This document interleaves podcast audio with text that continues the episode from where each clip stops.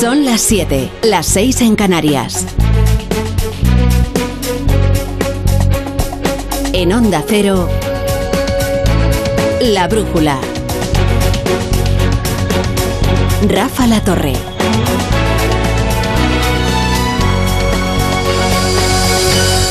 El gobierno ha pisado el pedal y todo se ha acelerado tanto que da vértigo.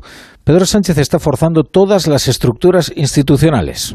Hoy, solo hoy, y a base de enmiendas, se reescribe el delito de malversación y se acorrala al Poder Judicial para que renueven el Constitucional bajo amenaza penal. Así que se despenaliza a los independentistas que dieron un golpe de Estado y se penaliza a los jueces que lo pararon. Se trata de una afrenta democrática de primer orden, planteada con un doble objetivo blindar la alianza del gobierno con Esquerra y permitir que dos personas de disciplina garantizada, el exministro de Justicia y la asesora presidencial, Juan Carlos Campo y Laura Díez, pongan el Constitucional a trabajar al servicio del gobierno cuanto antes. Creo que hay un buen resumen en el artículo de José Antonio Zarzarejos en el Confidencial. Dice, Pedro Sánchez dijo que iba a por todas y lo está cumpliendo. Indultos, leyes ad hoc, mutación de la, Carta Magna mediante la alteración del bloque de constitucionalidad. Este es el objetivo y el método es de todo menos sutil, porque todo ha de precipitarse ya, antes de que el Congreso cierre por Navidades y España se embarque en un ciclo electoral.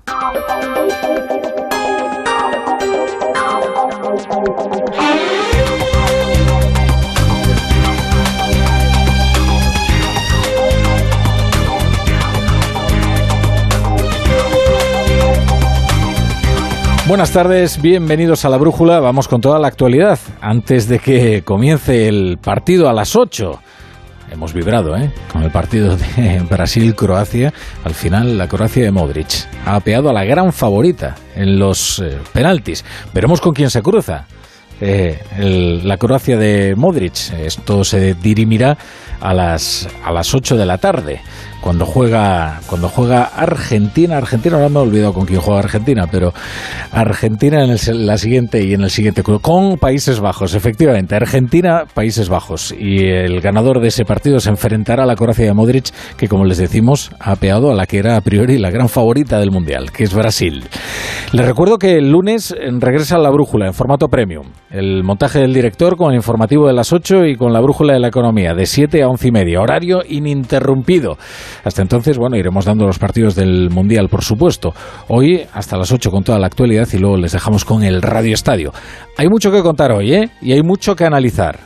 El gobierno ha decidido apostarlo todo en una frente institucional ejecutada con una decisión que asusta. Hoy Esquerra ha planteado la enmienda a la reforma del Código Penal que permitirá retocar el delito de malversación. No les va a sorprender. ¿En qué consiste el retoque? Es la modificación precisa para que los diseñadores del Prusés, Juvé y compañía eludan la cárcel por haber utilizado dinero público para dar un golpe al Estado y es la modificación precisa para que Uriel Junqueras pueda presentarse a las próximas elecciones. Tan poco sutil, como les decía, tan poco sutil como esto.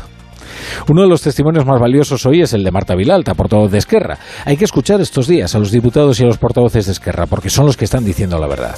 Mientras el gobierno se refugia en coartadas de leguleyo, Esquerra dice lo que hay. Y recordemos que es, es Esquerra quien presenta la enmienda para reformar la malversación. Es decir, quien redacta los términos. Marta Vilalta, preguntes de Catalunya Ràdio. Beneficiaria, uh, per exemple, uh, Oriol Junqueras, uh, Raül Romeva, uh, Turull, Dolors Bassa, fins i tot l'expresident Puigdemont? Beneficiaría a estas personas porque efectivamente... Beneficiaría a estas personas porque efectivamente ni se apropiaron de fondos públicos ni se enriquecieron de forma personal o a terceros y tampoco usaron recursos públicos para usos privados, que son los delitos que consideramos que deben ser penalizados y perseguidos. Considerem que han d'estar penats, que han d'estar perseguits. Bueno, ya sabemos a quién beneficia esta reforma y ese es el objeto que beneficia a alguien muy concreto, particular, con nombre y apellidos. Ahora veamos cuáles son los términos de la reforma de la malversación. A los líderes del procés se les castigó con el tipo de malversación agravada cuyas penas son entre 8 y 12 años de cárcel y entre 15 y 30 años de inhabilitación. Esquerra pide, y el gobierno acepta, diferenciar cuando un cargo público se lleva dinero para su propio beneficio que cuando lo hace como Junqueras para un fin distinto que enriquecerse él mismo, aunque sean causas completamente ilegales o partidistas. Esta modificación pide que en estos casos la malversación sea castigada con entre seis meses y tres años de prisión y con la suspensión para cargo público de uno a cuatro años. Ustedes aprecian la rebaja, ¿verdad? De ocho años, la horquilla en su parte más baja, a seis meses. De ocho años a seis meses. Y dicen que esto no es beneficiar a los corruptos. Un malversador es un corrupto. Junqueras es un malversador. Por tanto, Junqueras es un corrupto y ya no es que se le haya indultado, es que además podrá regresar cuanto antes a la política. Ahora que lo que resulta toda una fantasía es creer que todo esto no va a beneficiar a otros corruptos, empezando por Griñán y terminando por varios de la Púnica. Aunque tampoco nos confundamos, si por Sánchez fuera Griñán se pudriría en la cárcel, que esta no es la cuestión. Esta no es una reforma diseñada para sacar a Griñán de la cárcel, sino diseñada por Esquerra y para favorecer a los corruptos del procés y más en concreto a aquellos que tienen carné precisamente de Esquerra. Lo demás son beneficios colaterales. Y ahora lo de la justicia. El gobierno pretende acorralar al Poder Judicial para que Juan Carlos Campo y Laura Díez, de disciplina aprobada y acreditada, empiecen a trabajar para Sánchez desde el Constitucional cuanto antes, y así poder ir habilitando leyes en este proceso acelerado que va a transformar mediante una cocción lenta el régimen constitucional. Tan sencillo como eso, tan grave como eso. Miren, el PSOE y Podemos han presentado dos enmiendas para hacer desaparecer la mayoría de tres quintos necesaria en el Consejo General del Poder Judicial para elegir a los dos magistrados del Constitucional que les corresponden. Ahora bastará con una mayoría simple. Se refuerza ahí el carácter imperativo del procedimiento con una cláusula de cierre que recuerda que en caso de incumplimiento se incurrirá en responsabilidades de todo orden, incluida la responsabilidad penal. Esta es la amenaza a los magistrados que además ha explicitado el portavoz parlamentario del PSOE, Pachi López, con su habitual vehemencia. Dice, dice encima que Europa se va a poner a aplaudir. Lo que estamos haciendo es que algunos, dentro de ese otro poder, que es el judicial, que no quieren cumplir la Constitución y bloquean la renovación de un poder por mandato constitucional, lo acaben haciendo. Me parece que Europa, estoy convencido, no va a tener nada que decir de esto más que aplaudir en todo caso. Es francamente irritante la vehemencia con la que habla este hombre, pero si se ha enterado hoy del contenido de la reforma. Si Pachi López ha demostrado que no le cuentan nada, que le dan un papel y lo lee. Si cuando su grupo presentó la proposición para derogar la sedición, él no se había enterado. Si ni siquiera sabía cuándo se aplica la retroactividad penal. El legislador López. Pero eso sí, ¿eh? siempre con el mismo aplomo, la misma rotundidad. Bueno, en resumen, todo esto que está ocurriendo cabe en una frase que Pedro Sánchez suele pronunciar. La última vez, también lo recuerda Zarzalejos, el pasado 5 de octubre, pero lo ha estado repitiendo en sucesivos actos. Y en nombre de los socialistas me dirijo a los millones de progresistas de nuestro país y les propongo que vayamos a por todas. Y es que a Sánchez hay que escucharle, como cuando dice que lo de Cataluña solo se arregla votando. En Onda Cero, La Brújula, Rafa La Torre. Repasamos ya otras noticias del día con Mercedes Albelda y Carlos Rodríguez.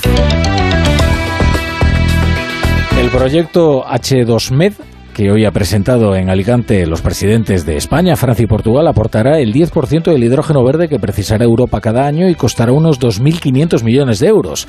Eso sí será finalmente bajo los parámetros demandados por Francia, en 2030 y solo para el hidrógeno verde con lo que España ha tenido que ceder en su pretensión de poner en marcha antes esta infraestructura para enviar primero gas.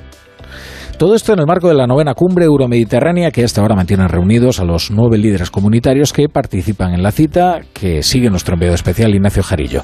Ignacio, buenas tardes. Saludos, sí, se adelantan las comparecencias.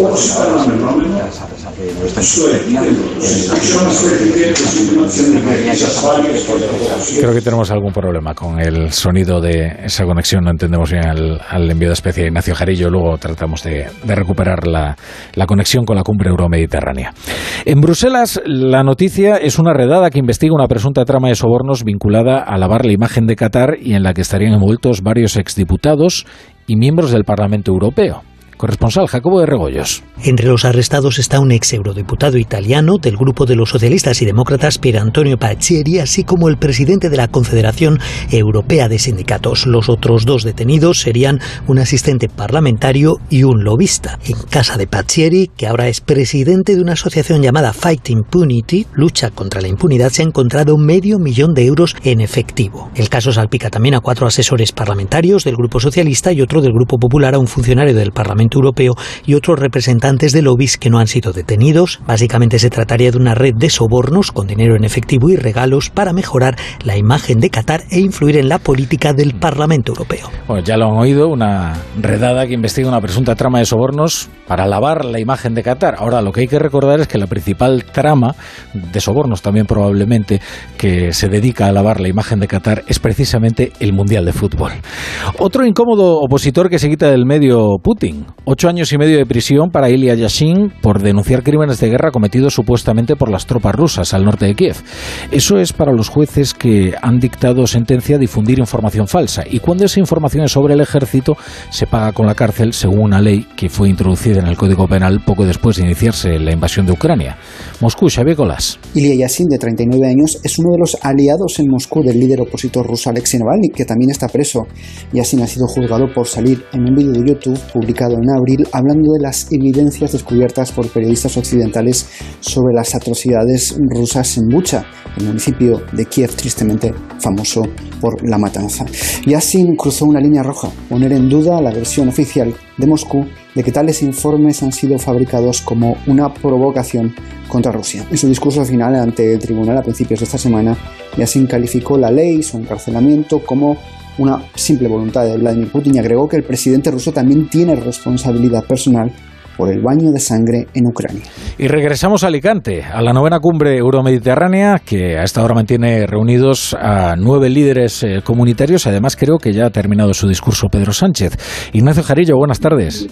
Buenas tardes, ahora sí ya estamos en tiempo de declaraciones sobre lo hablado en esta reunión de los nueve países del sur de Europa, en esta jornada que empezaba con los mandatarios de Francia, Portugal y España, amadrinados por la presidenta europea von der Leyen para presentar el futuro viaducto de hidrógeno europeo que iría desde Portugal a Francia y que todavía es solo un proyecto, solo un proyecto. De hecho, Macron quiere que por ese canal de hidrógeno, ha dicho, pase no solo el verde, también el llamado hidrógeno rosa, o sea, el fabricado por, con energía nuclear francesa. Y ahí, claro, choca con España. Sánchez, en todo caso, pone una sonrisa, apuesta por esta canalización porque dice que nos hará depender mucho menos de energías de países como Rusia, que la usan para chantajear, ha dicho a la Unión Europea en la guerra de Ucrania. Por cierto, que el mandatario ucraniano se ha llevado, el, el mandatario croata se ha llevado un aplauso por parte del resto de sus homólogos.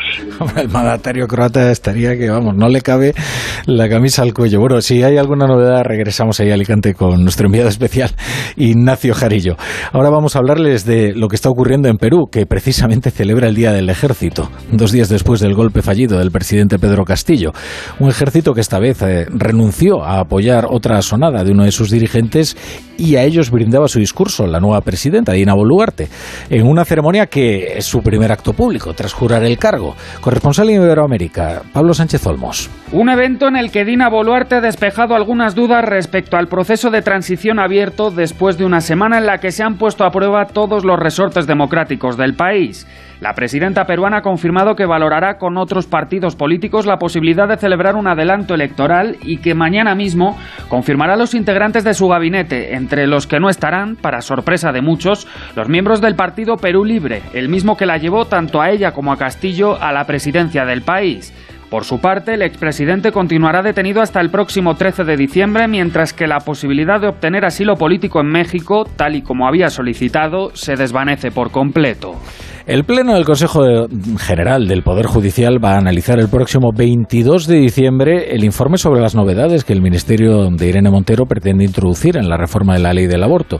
Y lo cierto es que dicho informe cuestiona aspectos clave de la reforma. El, el texto cuestiona, por ejemplo, la eliminación del consentimiento paterno para chicas de 16 y 17 años por afectar a las funciones inherentes a la patria potestad. También advierte sobre la eliminación de la práctica actual de entregar un sobre con información sobre ayudas a la maternidad. En este este sentido, advierte el informe de que el uso puede suponer privar a las mujeres del acceso a la información sobre cuestiones que pudieran ser de su interés. Este viernes hemos conocido la primera condena a prisión permanente revisable a un miembro de una banda juvenil que ha impuesto la Audiencia Provincial de Madrid. De esta manera, el tribunal ha accedido a la petición de la Fiscalía para un joven perteneciente a la banda de los Trinitarios por el asesinato de un menor de 17 años en 2016. El tribunal también ha condenado a otros ocho procesados a varias penas de cárcel. Vamos con los detalles. Marisa Menéndez. Es el primer juicio sobre altercados entre bandas juveniles en el que la Fiscalía de Madrid pedía prisión permanente revisable y en el que por primera vez han condenado a uno de sus miembros a esta pena. Se trata de un joven perteneciente a los Trinitarios, conocido como Plátano, culpable del asesinato en 2016 de un menor debido a una rivalidad entre su banda y la de los nietas. El juez condena también a otros ocho procesados a penas entre 15 años y seis meses de cárcel. Según la investigación, el asesinato fue premeditado, habían planificado la agresión y se habían acercado al lugar portando armas armas blancas, machetes, cuchillos o botellas de cristal, sabiendo que era frecuentado por la banda de los nietas. Una vez allí, según la Fiscalía, se lanzaron hacia ellos con absoluto desprecio hacia su vida y lo hicieron además de manera organizada, rápida y sorpresiva para que sus víctimas no pudieran reaccionar. Uno de los jóvenes menor de edad murió a causa de las puñaladas. Atención a esta importante noticia que le contamos porque la Organización Mundial de la Salud ha publicado hoy un informe en el que alerta del elevado aumento de las resistencias a los antibióticos de determinadas bacterias, que con frecuencia causan infecciones en el torrente sanguíneo. O dicho en otras palabras, que las infecciones bacterianas comunes se están volviendo cada vez más resistentes a los tratamientos. Advierte el organismo de que ello puede suponer un aumento del riesgo de muerte debido a infecciones inmanejables. Lo dice con estas palabras María del Mar Tomás, portavoz de la Sociedad Española de Microbiología. Nos estamos quedando sin tratamientos, sin armas para combatir las bacterias resistentes a dichos medicamentos. Me toca la revisión del coche. Eurorepar Car Service. Necesito un taller cerca de casa. Eurorepar Car Service. Se ha encendido una luz del coche. Eurorepar Car Service. Quiero la mejor relación calidad-precio. Eurorepar Car Service. Tu taller multimarca de confianza es Eurorepar Car Service. Eurorepar Car Service. ¿Y los exámenes te quedas en blanco? Prueba con The Memory Studio. The Memory contiene vitamina B5 que contribuye al rendimiento intelectual normal y eso se nota en exámenes. The Memory Studio, de Pharma OTC. A ver esa foto, decir patata. ¡Hijolusa! Es que decir patata es decir hijolusa. Valde Picones, la huerta de Doña Rogelia, la granja de José Luis, patatas premium o patatas baby pat para microondas. Todas ellas de gran calidad. Patatas hijolusa. El reto de comer bien cada día. ¡Vigor, gor, gor, gor, gor, gor, Toma Energisil Vigor. Energisil con maca contribuye a estimular el deseo sexual. Recuerda, energía masculina, Energisil Vigor. No pego ojo con el pitido de oído. Toma Sonofim. Sonofim contiene ginkgo biloba para una buena audición y melatonina para conciliar el sueño. Pitidos, Sonofim, de Pharma OTC. Ribera del Duero, el motor económico y social de una comarca rural, es hoy una marca de prestigio y éxito internacional que celebra su 40 aniversario. Con este motivo, el programa Julia en la Onda se hará en directo el jueves 15 desde el Salón de Actos del Consejo Regulador Ribera del Duero, en la localidad burgalesa de Roa, con el patrocinio de la denominación de origen Ribera del Duero. El jueves 15 de diciembre, a partir de las 3 de la tarde, Julia en la Onda desde Roa, con Julia Otero. Te mereces esta radio. Onda Cero, tu radio.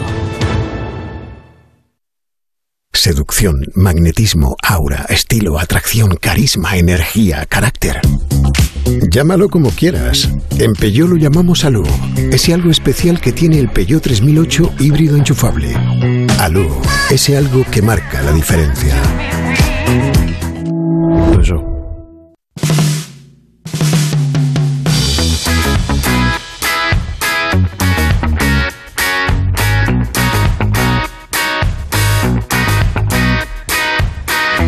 Bueno, tenemos a todos los compañeros de deporte preparando el importantísimo partido que se va a jugar ahora, a partir de las, de las 8, que es el Argentina-Países Bajos, a ver quién pasa a la semifinal y se enfrenta a Croacia. Se lo voy a contar yo, a ver qué tal lo hacemos. ¿eh? Ha sido uno de los partidos más vibrantes de todo el Mundial es que se adelantó Neymar con uno de los goles del Mundial, haciendo tres paredes de auténtica fantasía y marcando después de haber regateado al portero. Se las prometía muy felices porque estábamos ya al final en la prórroga, pero un gol de, Croacia les volvió a meter en el partido, llegamos a los penaltis y allí, ay, falló Rodrigo. Falló Rodrigo, 5-4, ha ganado Croacia en el partido más inesperado del Mundial, apeó a la gran favorita y ahora se enfrentará en semifinales al que gane del partido que viene a continuación, que es el Argentina-Países Bajos y que los ofreceremos aquí, por supuesto, en el Radio Estadio de Onda Cero. Ahora seguimos con la información, aquí en La Brújula. Se quedan ustedes 20 minutos con su emisora más cercana de Onda Cero. En Onda Cero, La Brújula, Rafa La Torre.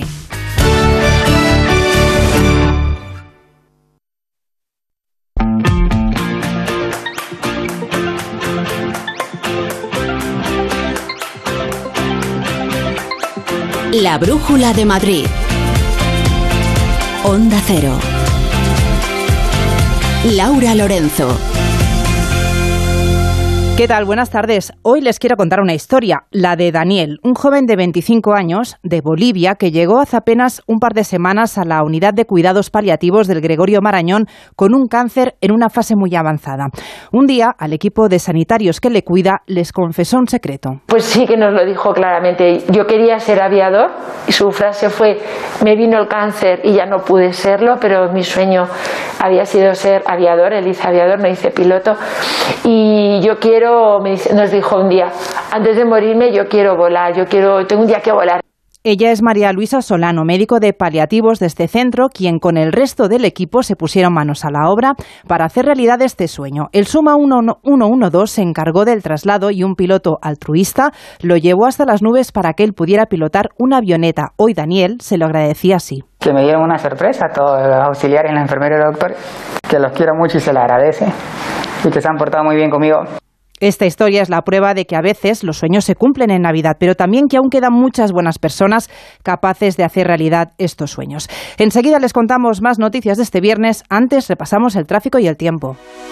ESCP, la escuela de negocios más internacional con seis campus propios en Europa y tres sedes en Madrid, te ofrece la información del tráfico. ¿Cómo se circulan las carreteras de la región? DGT David Iglesias, buenas tardes. ¿Qué tal, Laura? Muy buenas tardes. Viernes atípico. Hasta hace unos momentos la lluvia estaba afectando al tráfico. Ahora ya un momento más tranquilo. Tan solo por un accidente ya resuelto todavía pueden encontrar algo de dificultades en la salida por la A4 en Valdemoro. Ya en la red secundaria destacamos que hay mucho tráfico en la carretera de Fuenlabrada, en la MA 409, a la entrada a Fuenlabrada, pero por lo demás momento bastante cómodo en las carreteras de la comunidad. ESCP Business School es la escuela de negocios más internacional con seis campus en Europa y tres sedes en Madrid. Pero, ¿sabes cómo se pronuncia ESCP en cada uno de ellos? ESCP. ESCP. ESCP. ESCP. ESCP. La escuela de negocios más internacional. ESCP. It all starts here. Más información en somosescp.com. Seguimos con un tiempo muy inestable, con precipitaciones que se prolongarán en lo que queda de día y durante toda esta noche. Este sábado parece que la lluvia nos dará una pequeña tregua con intervalos nubosos, pero con unas temperaturas mínimas que descienden hasta los 6 grados, mientras que las máximas se mantienen muy similares a las de hoy. No pasaremos de los 12 grados. La tendencia de precipitaciones seguirá durante todo el fin de semana. Y hemos escuchado en portada la historia de Daniel, pero hablamos de la iniciativa que han puesto en marcha en otro hospital madrileño en el 12 de octubre. Las cápsulas mágicas de la felicidad pretenden hacer la estancia de muchos niños enfermos un poco más amena a través del dibujo y de la creatividad. Marisa Menéndez. Una iniciativa con la que quieren homenajear a Candela Riera, una niña paciente del 12 de octubre que falleció a los 12 años a causa de un sarcoma de Ewing. Cuando ingresaba, Candela pintaba y dibujaba una manera de evadirse de su enfermedad y del dolor que le provocaba. De ahí, de su experiencia y para recordar su vitalidad y su espíritu de superación, ha nacido este proyecto Cápsulas Mágicas de la Felicidad para ayudar a los pequeños pacientes y fomentar su creatividad, como nos explica su madre Carmen. Las cápsulas contienen una hoja, un folio, en el que invitamos a los niños a responder una pregunta. ¿Qué es lo que te hace sentir bien? Entonces viene un dibujo de Candela y un texto de Carolina, porque también sabemos que a través de la lectura y de la escritura los niños expresan también sus emociones y sus sentimientos. Una vez acabe el proyecto van a recopilar todo el material para hacer un libro que dejarán en la sala de juegos del Hospital 12 de Octubre para que todos los pacientes puedan leerlo y completarlo con sus experiencias. Son las 7 y 24, hacemos una pausa y les contamos más noticias de Madrid. La Brújula de Madrid, Onda Cero. Recibe la Navidad con música. Ven al Auditorio Nacional los días 16, 17 y 18 de diciembre a escuchar el oratorio Elías de Mendelssohn, interpretado por la Orquesta y Coro Nacionales de España y David Afkam. Entradas INAEM.es. INAEM, Ministerio de Cultura y Deporte, Gobierno de España. Renueva la tecnología y el equipamiento de tu negocio con el renting de Grenke. Alquila manteniendo tu liquidez sin desembolsos iniciales y pagando cómodas cuotas mensuales tanto si necesitas renovar un ordenador, mobiliario o instalar una placa solar. Estudio gratuito sin comisiones ni gastos de apertura. Infórmate en grenke.es. En la ganadería Organic producimos la mejor carne del mundo. Hacemos cría ecológica de las razas Angus y Wayu, 100% sostenible. Nuestra carne es extremadamente tierna y jugosa. Va del campo a tu casa, sin intermediarios, a un precio justo. Si pruebas Organic, solo comerás Organic. Nosotros te la llevamos gratis a tu casa. Haz tu pedido en el 910-2010, 910-2010 o carneorganic.com. Organic, la mejor carne del mundo.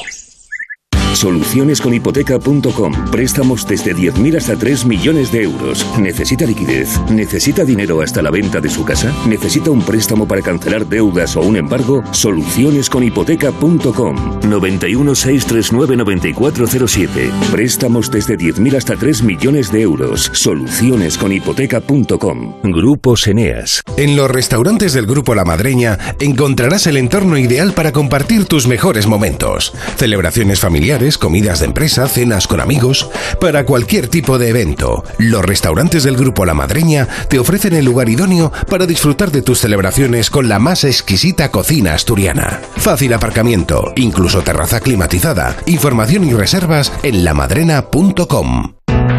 La Brújula de Madrid. Laura Lorenzo. El Ayuntamiento de Madrid da marcha atrás en la ordenanza de movilidad y ha optado por sacar adelante una modificación para que los vehículos ligeros de mercancías con etiqueta ambiental B puedan continuar accediendo a la zona especial protección del Distrito Centro hasta el 31 de diciembre de 2023. Y es que en un principio estaba previsto que a partir del año que viene estos vehículos ya no pudieran acceder a esta zona del centro. Victoria Verdier. Se trata de una moratoria de un año que se votará en el próximo pleno, en el del 20 de diciembre, y que responde a una reivindicación de los transportistas a los que, según el alcalde Martínez Almeida, no se puede apretar más dada la situación económica que vivimos. Somos conscientes de la dificilísima situación económica que tienen que afrontar, del escenario de incertidumbre que hay en estos momentos y, por tanto, que no les podemos trasladar más cargas y gravámenes porque la situación no lo aconseja. El alcalde ha descartado que esta enmienda sea una cesión a Vox para que apoye sus presupuestos y ha aprovechado para acusar directamente al portavoz de la formación en el ayuntamiento, Ortega Smith, de bloquearlos y de negarse incluso a negociar. Creo que es una posición personal, personalísima, de Javier Ortega Smith y por eso apelo a Vox como partido para que por lo menos se sienten a negociar. Insta a la Dirección Nacional de Vox a intervenir o a explicarle a los madrileños por qué deja las cuentas de una ciudad como Madrid al capricho de Ortega Smith. Pues precisamente Vox ha aplaudido esta decisión y han recordado que en su momento el alcalde dijo que era imposible, con lo que le exigen que no se quede aquí. Mientras la oposición ve en esta modificación una clara concesión de Almeida a Vox para conseguir así sacar adelante las cuentas para el año que viene. Lo ha dicho la portavoz de Más Madrid, Rita Maestre, mientras que la portavoz socialista, Mar Espinar, cree que han primado otros intereses. No tenemos ninguna duda de que esto es una primera concesión de Almeida a Vox a cambio de que le aprueben los presupuestos. Y está claro además que la ultraderecha no se va a quedar aquí porque lleva años queriendo cargarse Madrid Central a toda costa. Lo que supone esta moratoria es que un año más estamos sacrificando la salud de los madrileños a costa del sector económico. Es decir, una vez más gana la economía a la salud. La actualidad política de este viernes viene marcada por la polémica en el Congreso por la rebaja de penas para el delito de malversación. A esta cuestión se ha referido la presidenta Isabel Díaz Ayuso para afirmar que esta reforma únicamente lo que persigue es proteger el caciquismo sistemático en Cataluña y en Andalucía. Lo que han buscado siempre es un sistema cautivo de voto, de perversión electoral, de caciquismo sistemático, tanto del PSOE como de los independentistas y sobre esto han basado siempre sus victorias y su hegemonía. Todos sabían, han sabido durante estos años lo que sucedía y miraban para otro lado porque les beneficiaba. Y eso es lo que tenemos ahora. Primera condena de prisión permanente revisable para un miembro de las bandas juveniles, un joven que pertenecía a los Trinitarios y que asesinó a un menor en septiembre de 2016 en Puente de Vallecas. La sentencia condena a Adrián, alias el Plátano, por un delito de asesinato, otro en grado de tentativa y otro por tendencia ilícita de armas. A los otros ocho procesados se les condena a penas de entre 15 años y seis meses de cárcel. Este crimen tuvo lugar en una plaza del distrito de Puente de Vallecas. Los acusados planificaron la agresión y de forma premeditada se acercaron hasta una plaza que frecuentaba una banda rival, los Nietas, provistos de armas blancas y objetos contundentes. La Fiscalía consideró en su momento que este grupo de personas actuó de forma organizada, rápida y sorpresiva para evitar la capacidad de reacción de sus víctimas. Uno de los jóvenes de la banda rival falleció a causa de las puñaladas y otro resultó herido de gravedad. Y este fin de semana llega a Morata de Tajuña la quinta edición de la Feria de la Palmerita con actividades gratuitas para toda la familia. Y es que este dulce se ha convertido en todo un símbolo de esta localidad, pero sobre todo son un motor económico porque todos los años se producen más de 60.000 kilos de estas palmeritas artesanales. La Plaza Mayor del pueblo se convierte en el epicentro de la feria donde las siete pastelerías morateñas situarán sus puestos para que los visitantes les las puedan conocer y lo más importante, las puedan degustar. Mañana sábado está previsto que se lleve a cabo uno de los momentos más emblemáticos de esta cita, el reparto de una palmerita gigante para todos los asistentes. Las siete y media, una pausa y seguimos. La Brújula de Madrid. Visita Corral Cervantes situado en Madrid Río. Solo en pareja con crío, siglo de oro como antes. Compra tu entrada en web Corral Cervantes. Y mejor que te adelantes, tiene oferta anticipada. La Escuela de los Vicios. Si a ti lo que realmente te gusta es llegar del trabajo y ponerte a revisar portales inmobiliarios, hacer llamadas, mandar mails, organizar el papeleo y tener que enseñar tu casa a desconocidos, hazlo. Si no, confía la venta de tu casa a los mejores profesionales y disfruta de lo que realmente te gusta. Gilmar, de toda la vida, un lujo. Si ya lo decía mi madre. Tú no eres nada manitas. Menos mal que he descubierto Timbrit. Con la aplicación de Timbrit encuentro rápidamente pintores, electricistas, fontaneros, albañiles, lo que haga falta. Pide presupuesto en un minuto y tendrás tu trabajo asegurado hasta 3.000 euros al pagar por la app. Haz como yo y encuentra profesionales locales con la app de Timbrit. Timbrit. Disfruta la cocina asturiana en Restaurante Couzapin, las mejores faves de Madrid, excelentes productos de temporada, esmerada atención. El sabor de Asturias está en Couzapin. Disfruta de este mundial con Muebles Adama. Armarios, colchones, sofás, todo lo que necesites lo encontrarás en Muebles Adama. Realiza cualquier compra hasta el día de la final el 18 de diciembre y llévate gratis la caja del mundial. No te quedes fuera de juego. Visita mueblesadama.com o ven a la calle General Ricardo 190. Infórmate y solicita las ayudas europeas a la rehabilitación energética de viviendas y comunidades a través del Colegio de Aparejadores de Madrid. Podrás conseguir hasta un 80% de subvención. Te esperamos en la calle Maestro Victoria 3 junto a Sol. Colegio de Aparejadores y Arquitectos Técnicos de Madrid. Ventanilla única de ayudas a la rehabilitación. Campaña financiada por la Unión Europea Next Generation. Plan de recuperación. Comunidad de Madrid. Otras noticias que nos deja este viernes, médicos y pediatras de atención primaria se reúnen este sábado en el Colegio de Médicos para abordar la situación provocada por la huelga indefinida. Al encuentro acuden los responsables del Comité de Huelga de AMITS, el Sindicato de Médicos, la Comisión Permanente de Asistencia Sanitaria y la Mesa de Atención Primaria del Colegio de Médicos. Mientras, los médicos reconocen que está bajando el seguimiento de la huelga por la repercusión económica que ésta tiene para los facultativos. Este lunes, viajar en autobús volverá a ser gratuito. Lo ha recordado el alcalde de la capital, José Luis Martínez Almeida, una medida que busca una vez más promocionar el transporte público como alternativa al vehículo privado. Y es que esta medida se ha activado en 10 ocasiones con anterioridad y ha beneficiado a 6 millones de usuarios. Los comerciantes y empresarios de Getafe han repartido esta tarde decenas de kilos de roscón de reyes con chocolate. Lo ha hecho en agradecimiento a aquellas personas que donen alimentos para las familias más necesitadas. De esta manera, los que aporten un kilo de alimentos no perecederos recibirán un vaso de chocolate acompañado de una porción de roscón. Y Madrid In Game Fest Organizado por el Ayuntamiento de Madrid, ofrece a partir de este viernes y hasta el 18 de diciembre torneos, experiencias inmersivas y un mercadillo, entre otras actividades, en el campus del, del videojuego y varios puntos de Madrid. Durante 10 días todos los públicos pueden disfrutar de diferentes actividades y experiencias sobre el videojuego con las que se pretende acercar esta industria a todas las edades.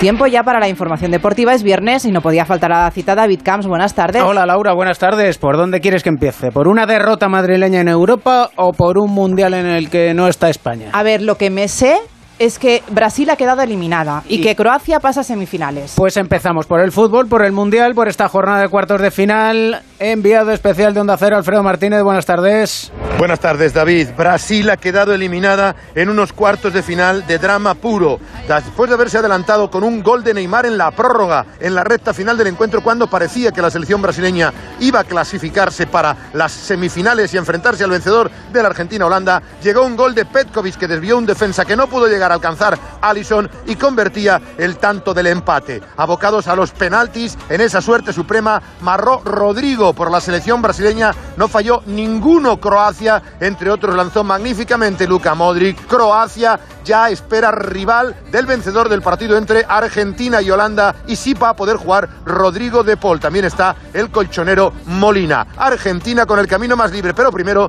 tendrá que noquear a Holanda en unos cuartos tremendamente dramáticos. Otro rojiblanco que jugará los cuartos de final es el portugués Joao Félix en el encuentro en el que podría haber estado España. Mañana Portugal, Marruecos y el futuro rojiblanco de Joao Félix en el aire y el jugador que ante la pregunta de si le preocupa su futuro cuando acabe el Mundial, pues ejerce más de defensa despejando balones que de, delantero goleador.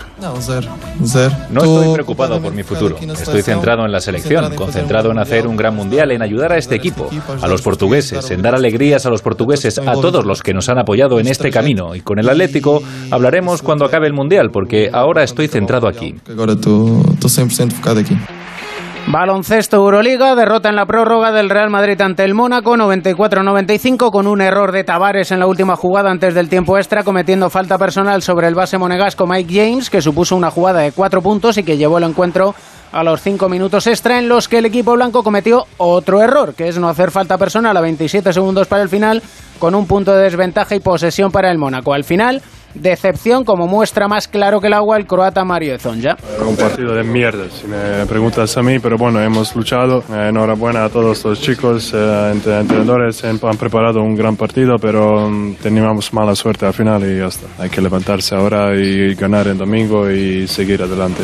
No quiero hablar de eso porque me van a multar. No quiero hablar de arbitraje, perdona. El domingo Liga Endesa, el Real Madrid juega en el Palacio ante el Manresa, en teoría asequible para curar la herida europea. Escolista el Manresa, el Fuenlabrada con una victoria más que el equipo manresano recibe mañana al Unicaja uno de los gallitos del ACB que es tercero. Habrá lleno en el Fernando Martín de Fuenlabrada. Ah, y hay segunda división que sigue la competición, aunque apenas se sepa por aquello del Mundial que eclipsa todo. Mañana juega el Leganés a las 7 en Andorra. El Lega es duodécimo con 26 puntos. El conjunto andorrano es octavo con un puntito más, Laura. Una semana que nos queda de Mundial y vuelve ya a la Liga, ¿no, David Camps? A finales de año, déjales descansar 10 días a algunos de ellos, otros igual no les hace falta tanto descanso. El fútbol no para. Que tengas buen fin de semana. Igualmente a todos. La Brújula de Madrid, Onda Cero. En la ganadería Organic producimos la mejor carne del mundo. Hacemos cría ecológica de las razas Angus y Wayu, 100% sostenible. Nuestra carne es extremadamente tierna y jugosa. Va del campo a tu casa, sin intermediarios, a un precio justo. Si pruebas Organic, solo comerás Organic. Nosotros te la llevamos gratis a tu casa. Haz tu pedido en el 910-2010, 910-2010 o carneorganic.com. Organic la mejor carne del mundo. Decimos que un día es especial cuando se cumple un deseo, cuando una ilusión se hace realidad. Por eso en Audi Retail Madrid te ayudamos a cumplir tus ilusiones, ahora con unidades Q7, Q8 y e-tron de la gama Super Premium de Audi en unas condiciones especiales hasta el 15 de diciembre. Consulta disponibilidad en audirailmadrid.es o en nuestras instalaciones Audi Selection Plus de CEA Bermúdez 30, Avenida de Burgos 89 y Audi Center Madrid Las Rozas. Audi Retail Madrid, a la vanguardia del servicio. you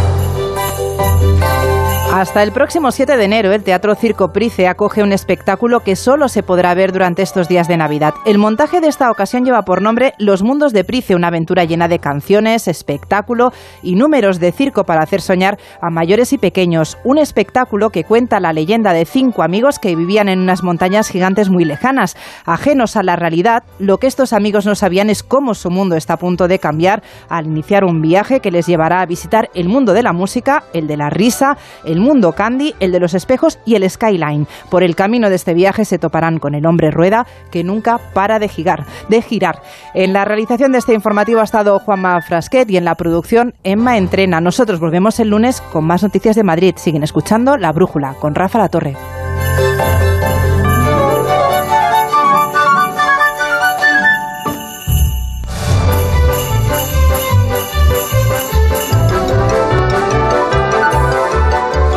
La Brújula de Madrid. Laura Lorenzo, Onda Cero.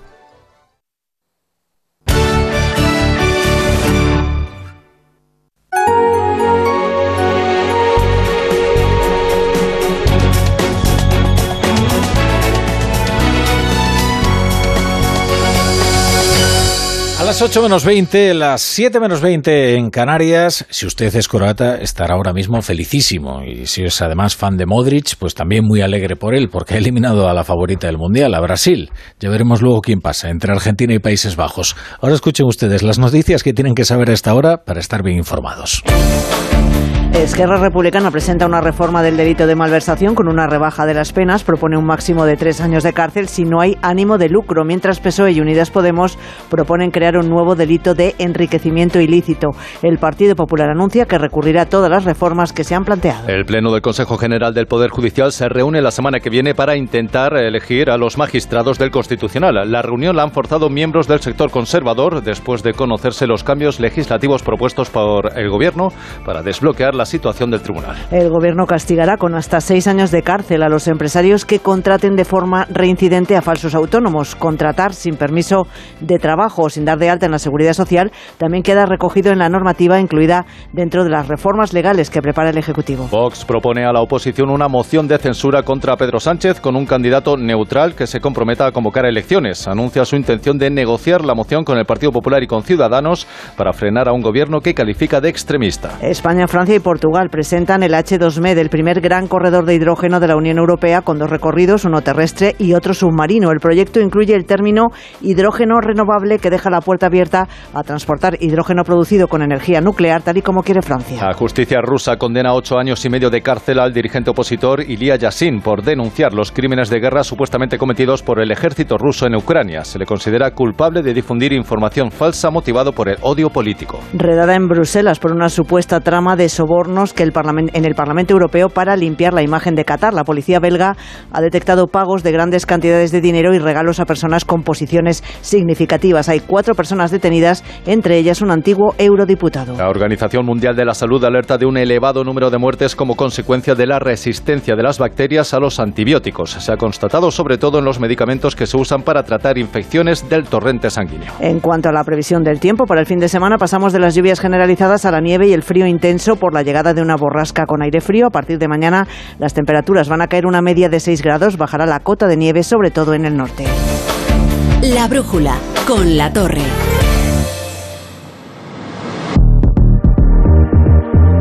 Y ya es tiempo en la brújula de que la economía salte al terreno de juego. Tiempo de la brújula de la economía y lo hacemos con la colaboración, como siempre, de Ignacio Rodríguez Burgos. ¿Qué tal? Buenas tardes. Buenas tardes, Rafa, ¿qué tal? Oye, hoy de lo que se habla mucho en el mundo económico es del hidrógeno del hidrógeno verde. Sí, el hidrógeno es el elemento más numeroso del universo, así que hay que hablar de él. ¿eh? El primer elemento de la tabla periódica, ¿eh? hay que recordarlo cuando estudiábamos química, es el más ligero, es el principal combustible de las estrellas, ¿eh? es insípido, es inodoro, es incoloro. Pero Rafa, ahora el hidrógeno es verde, el Pues hidrógeno es incoloro. verde. Bueno, pero ahora es verde. bueno, es verde y según mi amiga Patricia Gijón, compañera nuestra de trabajo, ¿eh? según esto de la normativa energética hay un montón de colores. El hidrógeno verde, rosa, gris, negro, bueno, depende de cómo, cómo se produzca. Pero el que nos interesa hoy es el verde, verde como las manzanas Smith y futuro vector energético de la energía limpia y renovable. Hoy España, Portugal y Francia han firmado el acuerdo para el gasoducto Barcelona-Marsella, el H2 Met, le han vuelto a cambiar de nombre. La verdad es que todavía no está hecho eh, y cada dos por tres lo cambian de nombre. Cambian de nombre al, al invento, pero bueno, que serán unos 2.500 millones de euros de inversión para transportar hidrógeno verde y la esperanza la esperanza verde de que la Comisión Europea pague la mitad. Hmm, la gran esperanza verde. Bueno, el caso es que más allá de la política del hidrógeno verde, hay una verdadera carrera de inversiones en renovables, ¿no? En este final de año. Sin duda, el objetivo de España es contar con 4 gigavatios de potencia de hidrógeno verde para 2030, que ya es decir, para hacernos una idea, Rafa, estos 4 gigavatios pues es la potencia de cuatro centrales nucleares. Pues bien, hay proyectos para casi 16 gigavatios, o sea que ahora mismo tenemos como una especie de burbuja, una burbuja de hidrógeno, ¿no? Y en mitad de una crisis energética como la que estamos, y esto es lo sorprendente, resulta que hay renovables, proyectos de renovables, pues unos 3.000 proyectos encima de la mesa y paralizados, ¿eh? Paralizados, estamos hablando de 100.000 megavatios, proyectos ahora mismo fundidos por la burocracia por cierto, en Alemania, ¿eh? ya que hablamos de, cortocircuitos, hay temor a cortes en el suministro eléctrico cuando en Francia pues ya se han registrado unos cuantos en estas últimas horas. Bueno, vamos a hablar de, de, salarios porque ahí es donde no hay brillo, en los sueldos. Según UGT somos el cuarto país europeo donde menos suben los salarios. Un informe elaborado por la UGT señala que España es el cuarto país europeo con menos subida de sueldos este año y el tercero con mayor incremento de beneficios empresariales. Así que no hace falta saber, ¿eh? no hace falta utilizar un abaco para conocer las conclusiones del informe de la UGT. Es necesario subir los sueldos más allá del 2,6% de la media actual y más con una inflación media anual del 8,6%. Por cierto, la OCDE también coincide en esto con la UGT y defiende una subida del salario mínimo en Occidente. Hay que apuntar que hoy también hay otras noticias que tienen que ver con el mercado laboral y con el Código Penal. ¿eh? Ese Código Penal que se está modificando tanto, pues hay un artículo, el 311, que se va a modificar. ¿Y qué dice este artículo con la modificación? Pues que se introducen penas de hasta seis años para aquel empresario que incumpla reiteradamente la legislación laboral.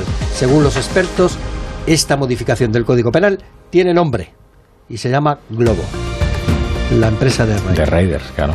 Después de la, ley Raider, pues lo tienen. Ahí está. Así que estaremos muy atentos a ver cómo termina esto del Código Penal. Anda, me has traído una música, ¿eh? Qué bonito. Esto me suena, ¿eh? Esto es de un videojuego, ¿verdad? El Candy Crush. Vaya, ¿Has visto? Hombre. eres experto en el Candy Crush. No me lo podía imaginar. No pues tanto como Celia Villalobos, pero algo le doy.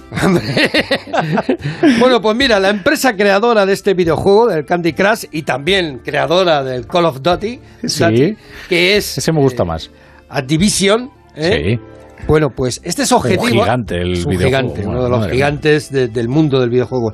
Pues es objetivo de Microsoft, la empresa fundada por Bill Gates y dueña de la Xbox. ¿eh? Cuidado aquí. Bueno, pues quiere adquirir la empresa de videojuegos por unos 70 mil millones de dólares.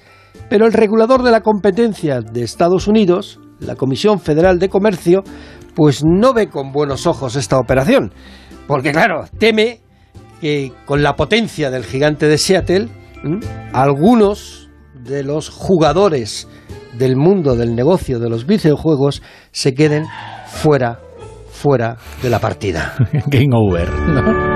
Gracias, Ignacio. Hasta ahora. La brújula. La torre. Miren, ahora que hablamos de economía, escuchen esto que les ofrecemos con los amigos de Mafre, que seguro que les interesa, sobre todo si usted ya tiene una edad. Porque quizás todavía hay quien piensa que con la jubilación termina la actividad laboral y esa puede ser una opción tan legítima como cualquiera, pero no es la única opción, ¿eh? Lo comprobamos en la serie de podcast de Mafre, Hay vida más allá de los 65 años. Escuchen. Vaya que sí, Rafa, sí hace unos días contábamos la historia de José Manuel de Ben, un ingeniero de telecomunicaciones que a su jubilación quiso seguir en activo creando una empresa de impresión 3D sostenible.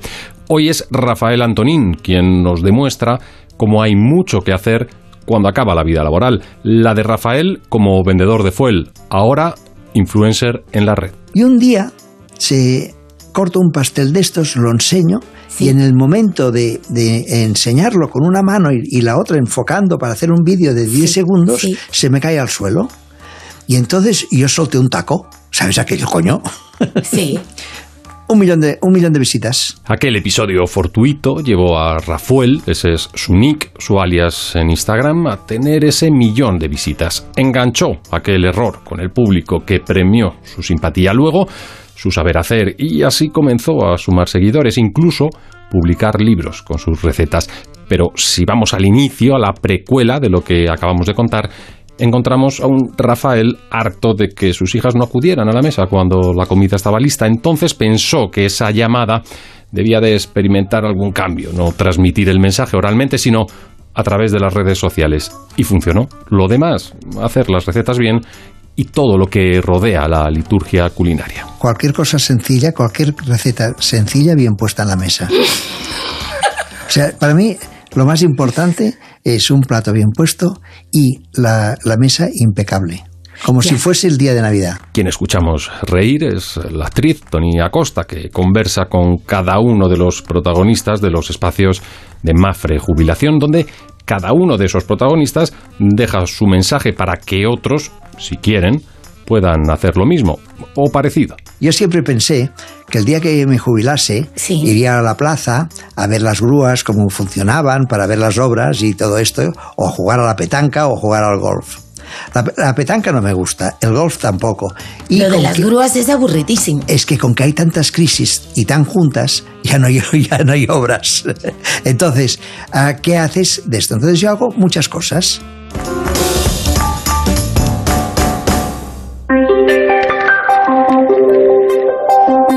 Bueno, ya escuchaban ustedes, ya escuchaban ustedes a Rafael cómo se reinventó en Rafuel. Así que sí, desde luego que hay una vida laboral después de la jubilación. Y si usted también quiere hacer cosas increíbles después de jubilarse, pues puede trasladar ya su plan de pensiones a Mafre y sumarse al programa Tu Futuro la gestión de planes de pensiones que se adapta a usted, ahora con hasta un 4% de bonificación por traslado. Infórmese en su oficina y si quiere descubrir más historias inspiradoras, pues puede entrar en mafre.es barra hay vida más allá de los 65.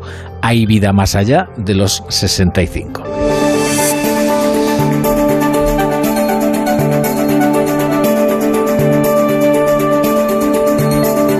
Y ahora vamos a ver si hay vida inteligente en el espacio. No, vamos a hablarles del espacio, pero de algunos conceptos que son probablemente complicados de entender, pero seguro que eh, con la ayuda de Alberto Aparici nosotros conseguimos explicárselos de una manera inteligible.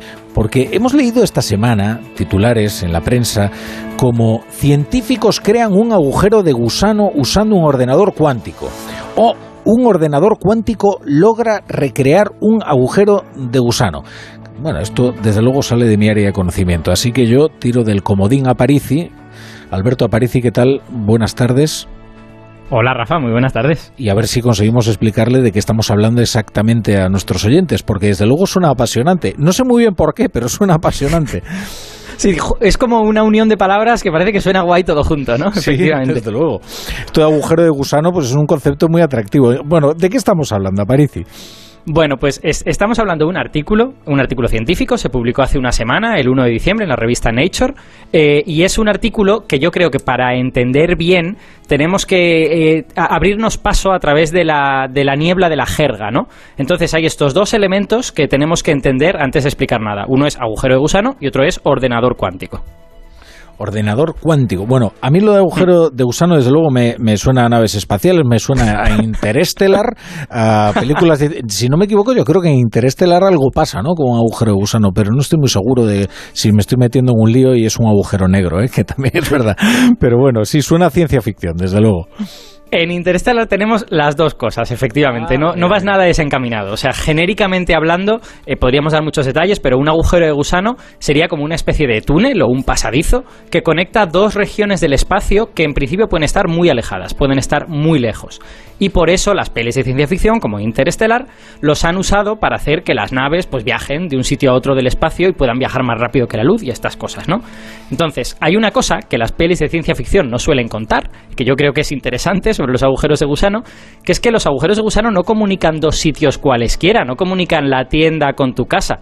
Lo que conectan es el interior de dos agujeros negros. Y únicamente eso, únicamente el interior de dos agujeros negros. O sea que para meterte en un agujero de gusano, antes has de meterte en el agujero negro. Madre mía. Lo, eh, lo que pasa es que de los agujeros negros no se puede salir, ¿no? Claro, efectivamente, y ese es el problema. La idea, como la planteó Einstein en el año 35, ya hace casi 90 años de aquello, es pues que hay esta especie de túnel gravitatorio entre el interior de los agujeros negros. Y esa idea no generó mucho interés al principio porque, como dices, no se puede salir. O sea, tenías que entrar en un sitio donde no puedes salir y llegabas a otro al que tampoco puedes salir. Lo que ocurre es que después en los años 60 y 70, lo que se planteó es que si se dan las circunstancias adecuadas, si cambias un poquitín algunas cosas de la física, pues quizás se podía abrir una de las bocas del agujero o a lo mejor incluso las dos. Y en estas circunstancias, tal vez sí se pueden usar pues como túnel para moverte por el espacio. Pero ojo, siempre recordando que esas bocas no son bocas de metro, no es la puerta de tu casa, son agujeros negros. Lo que pasa es que son agujeros negros atravesables en ese caso. Bueno, ya saben la frase esa que dice Bruce Willis, dice, nunca te metas en un lugar del que no vas a saber salir. Eso es muy importante. Así que, por tanto, si ven ustedes en su recorrido interespacial un agujero negro, no se metan ahí. No vaya a ser que se queden atrapados. Yo tengo, tengo todavía más preguntas, ¿eh, Aparici? Lo que pasa es que em, tenemos que avanzar. Oye, eh, la segunda parte del titular. ¿Qué es un ordenador cuántico? Vale, esto lo vamos a hacer más breve porque si nos alargáramos nos pasaríamos tres programas enteros. Hmm. Un ordenador cuántico es un dispositivo y ya tenemos unos cuantos, hoy en día los más potentes están en Google y en IBM y se usan para hacer cálculos aprovechando propiedades que solo los objetos cuánticos tienen. Dentro de ese ordenador, en lugar de los transistores de toda la vida, hay unas cosas que tienen propiedades cuánticas y que eh, uno puede hacer programas eh, en esos ordenadores y que corran. Entonces, esos ordenadores a día de hoy son especialmente buenos para resolver problemas de física cuántica, que no son los problemas que nos encontramos toda la vida, porque digamos que ya hablan el idioma adecuado, ya tienen el hardware que habla el idioma correcto, ¿no? Pero dicho todo esto, todavía son máquinas muy limitadas. Hay que pensar que existen, pero estamos en la infancia de estos ordenadores cuánticos. Vale, entonces les leíamos el titular, que es que científicos crean un agujero de gusano usando un ordenador cuántico. Ya conocemos la definición de ambos conceptos, el agujero de gusano y el ordenador cuántico. Y ahora, ¿qué es lo que ha hecho exactamente este grupo de, de científicos? Vale, pues yo creo que para entenderlo lo que vale la pena es que empecemos diciendo lo que no han hecho realmente, porque los titulares sugieren lo que no es. Primera cosa que no han hecho, no han fabricado un agujero de gusano. No tenemos una máquina para hacer agujeros de gusano, eso no se sabe cómo hacer, si es que se puede hacer. Y segunda cosa, ni siquiera han demostrado que los agujeros de gusano existan. Los agujeros de gusano son una idea teórica, están en las ecuaciones de Einstein y en la de otras teorías, pero no sabemos si se dan en la naturaleza. Entonces, ¿qué es lo que sí han hecho? Lo que han hecho es simular un agujero de gusano en este ordenador cuántico. Han cogido un programita, lo han metido en el ordenador y han visto que se comporta como debería comportarse. Lo que hace, en tres palabras, el programita es que tienes una información en una parte del ordenador cuántico y la mueves a otra parte del ordenador cuántico. Y esto es la simulación de que si hubiera movido por dentro el agujero de gusano, hubiera entrado por un sitio y hubiera salido por otro, digamos. Bueno, yo te confieso que me tranquiliza mucho esto que me digas que, que, que no hay una máquina para fabricar un agujero de gusano. Pues no, uno, la hay, no la hay. porque uno nunca sabe tampoco cómo se pone a hacer estas cosas, eh, cómo puede acabar todo esto. Pero eh, bueno, aunque todo esto sea solo una simulación, desde luego no es poca cosa, ¿no? O sea, estamos ante un gran avance. Tan es así que ha terminado convertido en un artículo en la prestigiosísima e importante revista Nature, ¿no? Efectivamente, pero lo que pasa es que no tiene que ver con la cosa grande que nos imaginamos, que es con el agujero de gusano. La importancia de esto tiene que ver con que nos permite entender un poquito o acercarnos a cómo funciona la física por dentro. Y os lo explico así rápidamente. Tenemos estos dos mundos de los que hemos hablado, el mundo de la gravedad, donde puede haber agujeros de gusano, y el mundo de la cuántica, donde se ha hecho la simulación. Y estos dos mundos se llevan muy mal. Es, es mitológica la, lo mal que se llevan estos dos mundos. Llevamos décadas tratando de encontrar una teoría física en la que haya gravedad y física cuántica y no lo conseguimos. Entonces, una de las ideas que está sobre la mesa para conseguir eso, y que no hemos conseguido todavía, es que lo que nos falta es un diccionario. Que si pudiésemos traducir del lenguaje de la gravedad al lenguaje de la cuántica, resolveríamos el problema. Y una de las ideas que hay para ese diccionario es que los agujeros de gusano que permiten viajar entre dos puntos del espacio son, serían análogos en gravedad de cosas que ocurren en cuántica, como es, por ejemplo, el fenómeno del entrelazamiento. El entrelazamiento es un fenómeno que permite que la información viaje entre dos partes de un sistema cuántico muy alejadas. Esto de viajar la información habría que matizarlo mucho, pero hay una hipótesis que se planteó hace 10 años, que es que en realidad si tuviéramos ese diccionario, veríamos que todo entrelazamiento cuántico en realidad es un agujero de gusano. El entrelazamiento sabemos que existe, los agujeros de gusano no sabemos si existen, ¿no? Madre mía. Bueno, la verdad, Aparici, eh, te mentiría si te dijera que he entendido todo, ¿eh? Pero bueno, por lo menos hemos pasado un buen rato. No, Sí. Querido Aparici, la verdad es que da gusto cómo explicas estas cosas y aunque no hayamos entendido todo es sencillamente porque nuestras entendederas dan para lo que dan, pero tú lo explicas fenomenal. Oye, que me tengo que ir al fútbol corriendo. Hasta luego, Aparici. Y usted- Nada, esto, esto es un, en un titular había muchísima física, Bueno, tanta bueno. que en los minutos que tenemos no ha dado tiempo. Quédense con el Argentina-Países Bajos, toda la pasión del fútbol. En Onda Cero, La Brújula, Rafa La Torre.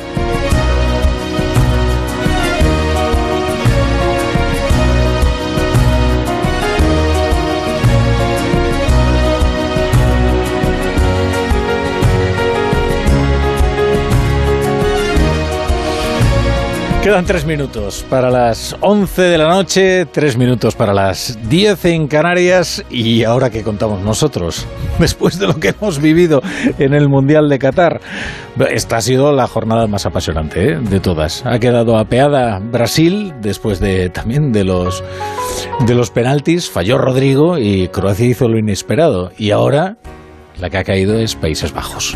Así que Argentina pasa a las semifinales y se batirá con la Croacia de Modric. La verdad es que ha sido un partido verdaderamente apasionante, pero ahora que les contamos nosotros, eh, temas mucho menos apasionantes, desde luego, aunque ojo, eh, ojo, eh, que también nos estamos jugando algunas cuestiones eh, graves a la pena máxima. ¿Qué está ocurriendo en España? Miren, hoy hay dos artículos en dos periódicos que creo que resumen muy bien lo que está ocurriendo. No los firman dos insensatos que dicen lo primero que se les ocurre, sino dos personas serenas y mesuradas. El primero es el, el artículo de Zarzalejos en el Confidencial, se titula Hacia la extinción de la Constitución de 1978. Dice, Pedro Sánchez dijo que iba por todas y lo está cumpliendo. Indultos, leyes ad hoc, mutación a la Carta Magna mediante la alteración del bloque de constitucionalidad. El segundo artículo lo firma en El Mundo Josu de Miguel. Es catedrático de Derecho Constitucional y se titula el artículo Asalto al Tribunal Constitucional. Europa debe intervenir y concluye. Es importante reconocer que hemos fracasado como país y necesitamos ayuda externa para reconducir un Estado constitucional que va a la deriva. Me hago cargo de que la realidad que les estamos describiendo es dura, amarga, oscura, pero es que lo que está ocurriendo es muy grave. Lo que está ocurriendo es una afrenta a la democracia por parte del gobierno. Pedro Sánchez ha apretado el pedal del gas y todo se ha acelerado hasta dar vértigo. En un solo día el gobierno ha aceptado que Esquerra reescriba el delito de la malversación a medida de sus malversadores y ha emprendido una operación para acorralar al Poder Judicial para obligarla a renovar el Constitucional bajo amenaza penal. Así es como se despenaliza a los independentistas que dieron un golpe al Estado y se penaliza a los jueces que lo pararon en un solo día. Con esto Sánchez persigue un doble objetivo, blindar su alianza con Esquerra y permitir que dos personas de disciplina garantizada, el exministro de Justicia y la asesora presidencial, Juan Carlos Campo y Laura Díez, pongan al Constitucional a trabajar al servicio del Gobierno cuanto antes. Este es el objetivo y el método es de todo menos sutil porque todo ha de precipitarse ya, antes de que el Congreso cierre por Navidades y España se embarque en un ciclo electoral.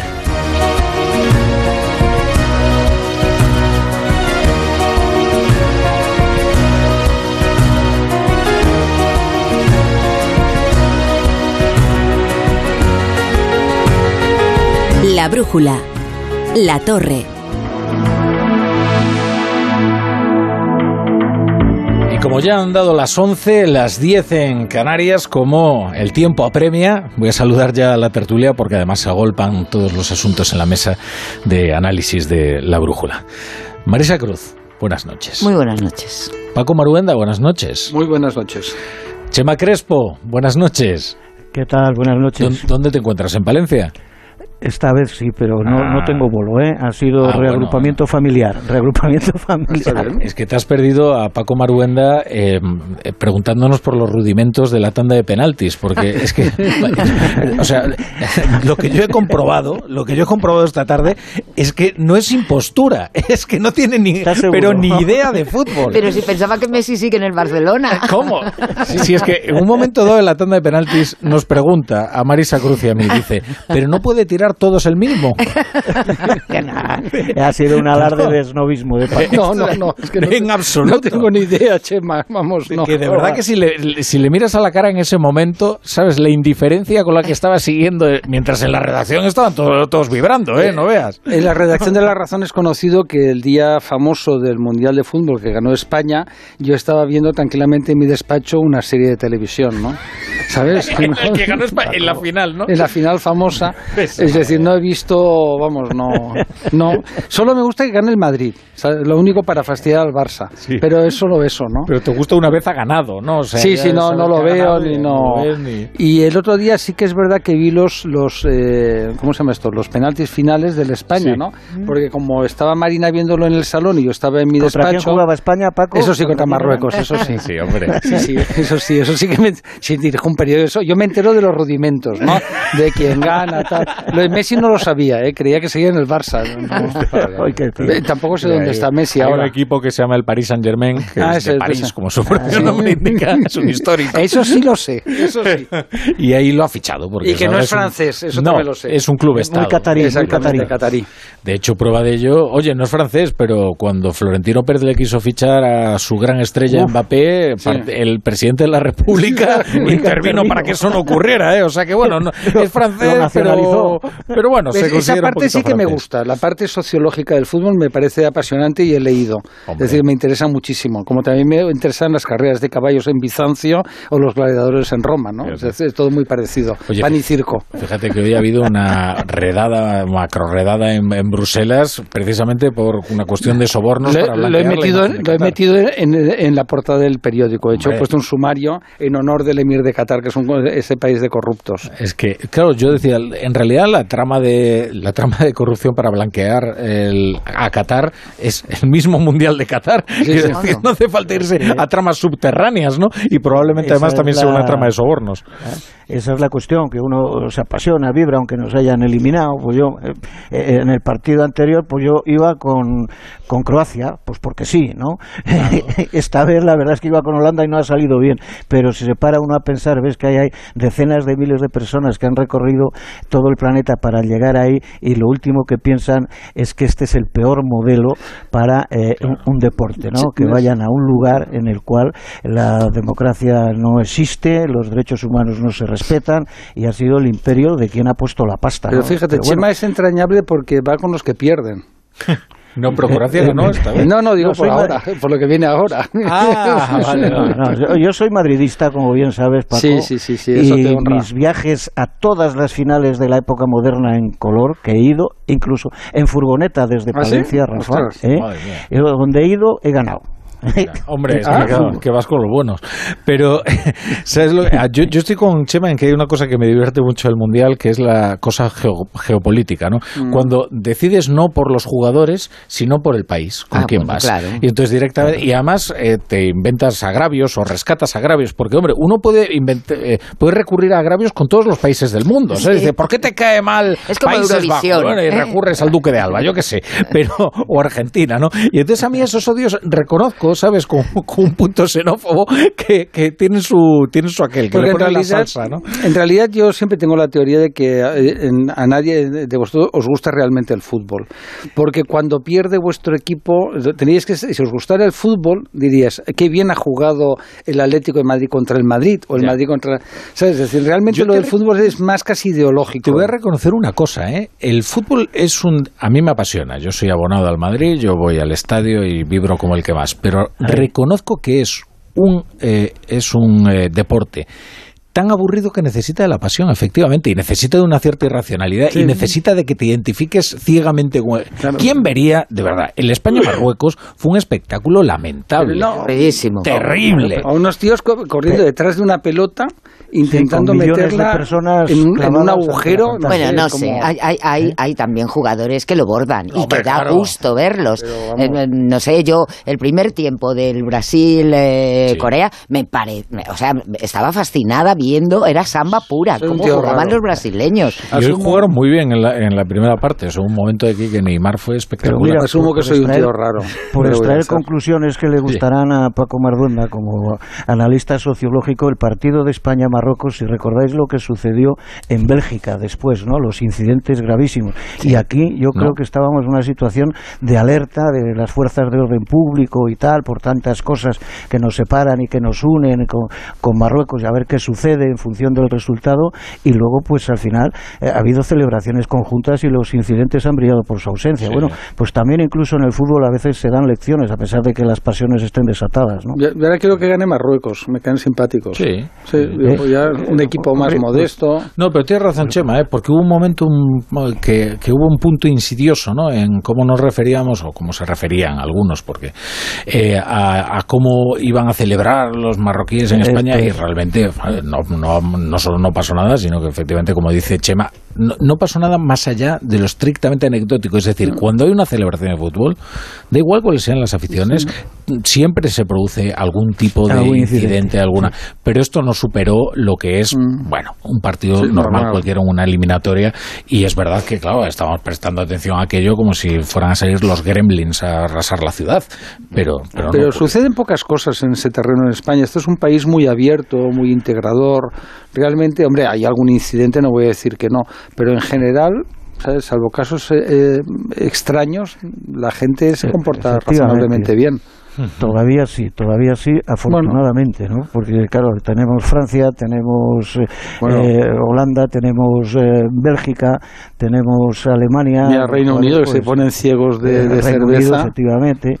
Oye, por cierto, la brújula se escucha en Portugal, entonces en el próximo partido es Marruecos-Portugal. Yo voy con Portugal, Paco, no fastidies. Yo por cercanía también. Bueno, por cercanía también. Pero piensa que hay mucha gente que tiene vidas miserables, y lo digo expresamente el término, ¿no? Y encuentra en el fútbol fútbol una forma de expresar sus bajas pasiones. Es lo mismo que Twitter, ¿no? Es decir, es gente pues que su vida gris, oscura, en una fábrica en Liverpool y entonces tienen que hacer el bestia eh, porque ¿cuál es su horizonte? Ninguno, ¿no? Entonces tienen que coger y el juega en Liverpool, me lo invento, no sé si mm. hay un equipo... Sí, sí, hombre. Y entonces... Liverpool merece mucho respeto, Paco. ¿Por qué?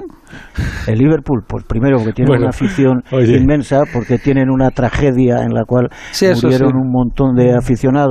Yo, yo, yo he estado en ese estadio, Rafa, y encima fue cuando nos metió cuatro el Liverpool de, Fernando Torres, ¿no? Ah. ¿Sabes? Y, la verdad es que esa afición eh, es que te, te emociona en, cualquier momento. Luego hay, dos equipos en Europa. pero el Liverpool es un equipo de respeto. De tradición, el Real Madrid y el Liverpool. ¿Ah, sí? Pero, fíjate cómo, cómo, domino. Vamos a ver. ¿Has visto? todo bien?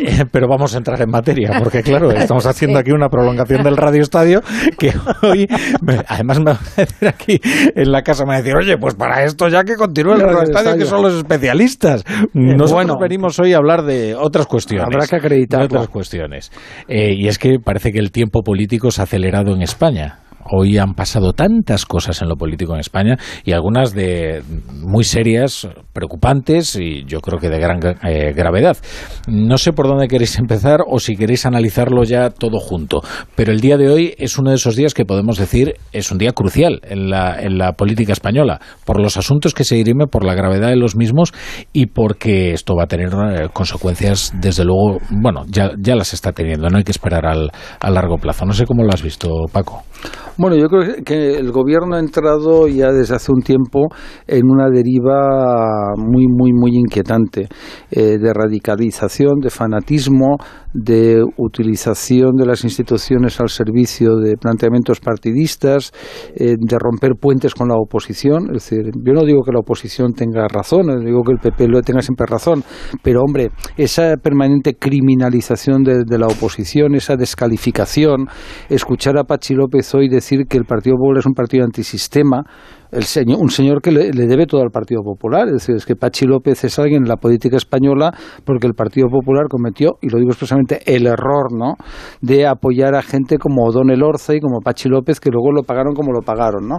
Luego, este sistema que han, que han entrado de que les importa un pepino, ¿eh? es decir, la calidad de las normas y el cumplimiento de las previsiones sobre cómo se hacen esas normas, etcétera, ya es bochornoso. Es decir, ya no solamente es lo que hemos criticado muchas veces de los reales decretos ley, que es una figura de, urgencia, ¿no? de excepcionalidad, que la han convertido en una figura cotidiana en el ejercicio para soslayar al Congreso de los Diputados, lo cual es, espectacular. Es decir, siempre se había reivindicado el hecho, ¿no? el Congreso, las Cortes, el parlamentarismo, ¿no? Pues no, no, oiga, gobernamos a golpe real decreto, ¿no? Es decir, ese concepto de dictadura democrática, es decir, que es, es una situación de verdad muy, muy grave con el tema de que al final van a saltar el Tribunal Constitucional, lo van a controlar, va a ser un tribunal constitucional deslegitimado, eh, porque claro, al final cuando llegas toda esta confrontación, la otra parte dice, oiga, yo no reconozco en este tribunal constitucional eh, lo que debería ser un tribunal constitucional eh, independiente, etcétera, ¿no? Por lo tanto, digo, yo creo que es una situación muy, muy preocupante. Mm. Chema.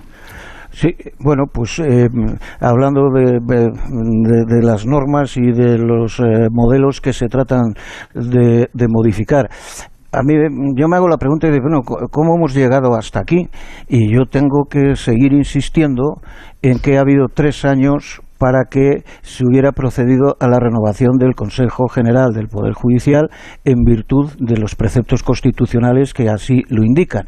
Y al mismo tiempo a mí me parecía legítimo que el Partido Popular reclamara que se procediera a una reforma en el proceso de elección del Consejo General del Poder Judicial. Pero claro, el, el Consejo se renueva con la norma en vigor, una norma plena en vigor y posteriormente se estudia o, se acuerda que una vez renovado el Consejo vamos a cambiar el procedimiento de elección de sus miembros. Pero claro, el Partido Popular se ha negado a modificar y a renovar el Consejo General del Poder Judicial. Por lo tanto, tenemos un órgano fuera de mandato cuatro años que responde a una mayoría eh, de otro tiempo, no a la mayoría que existe en este momento, y por lo tanto yo creo que a partir de ahí han venido el resto, el resto de los males.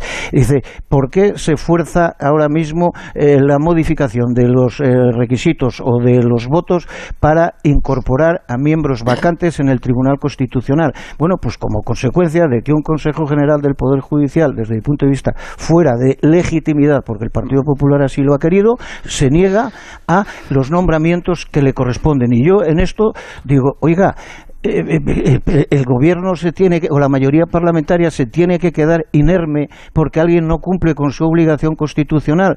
Bueno, pues toman medidas para no quedarse sin poder efectuar esos nombramientos porque el Consejo General así, así lo quiere.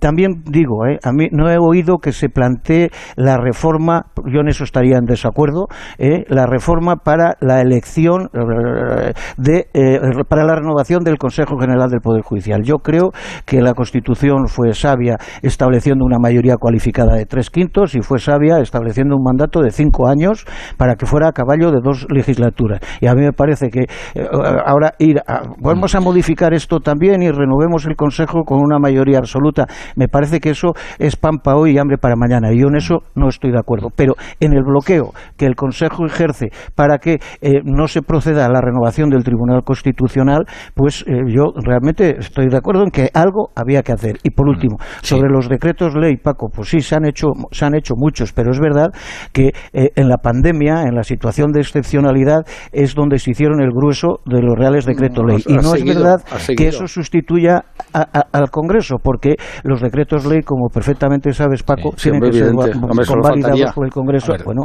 vamos a escuchar también a Marisa que... Sí.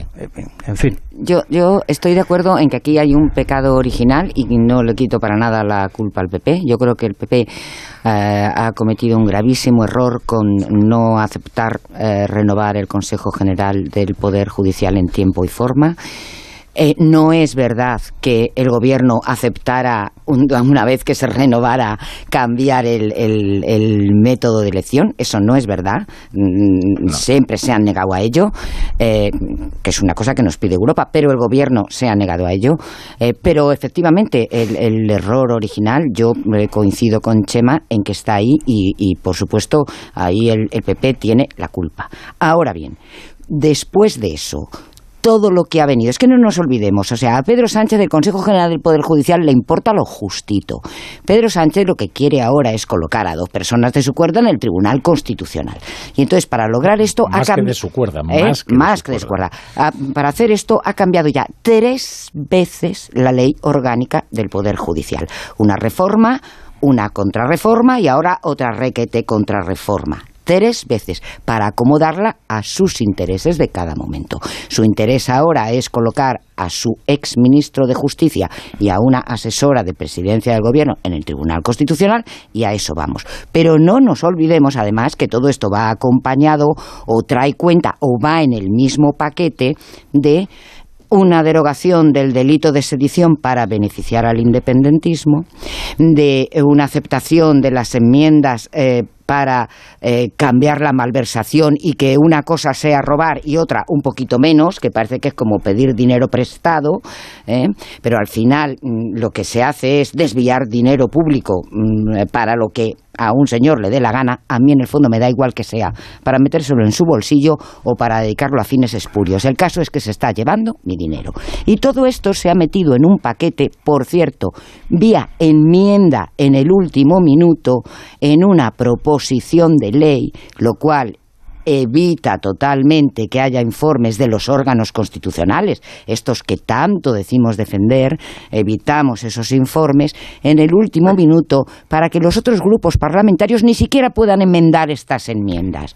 O sea, me parece que formalmente es un disparate absoluto.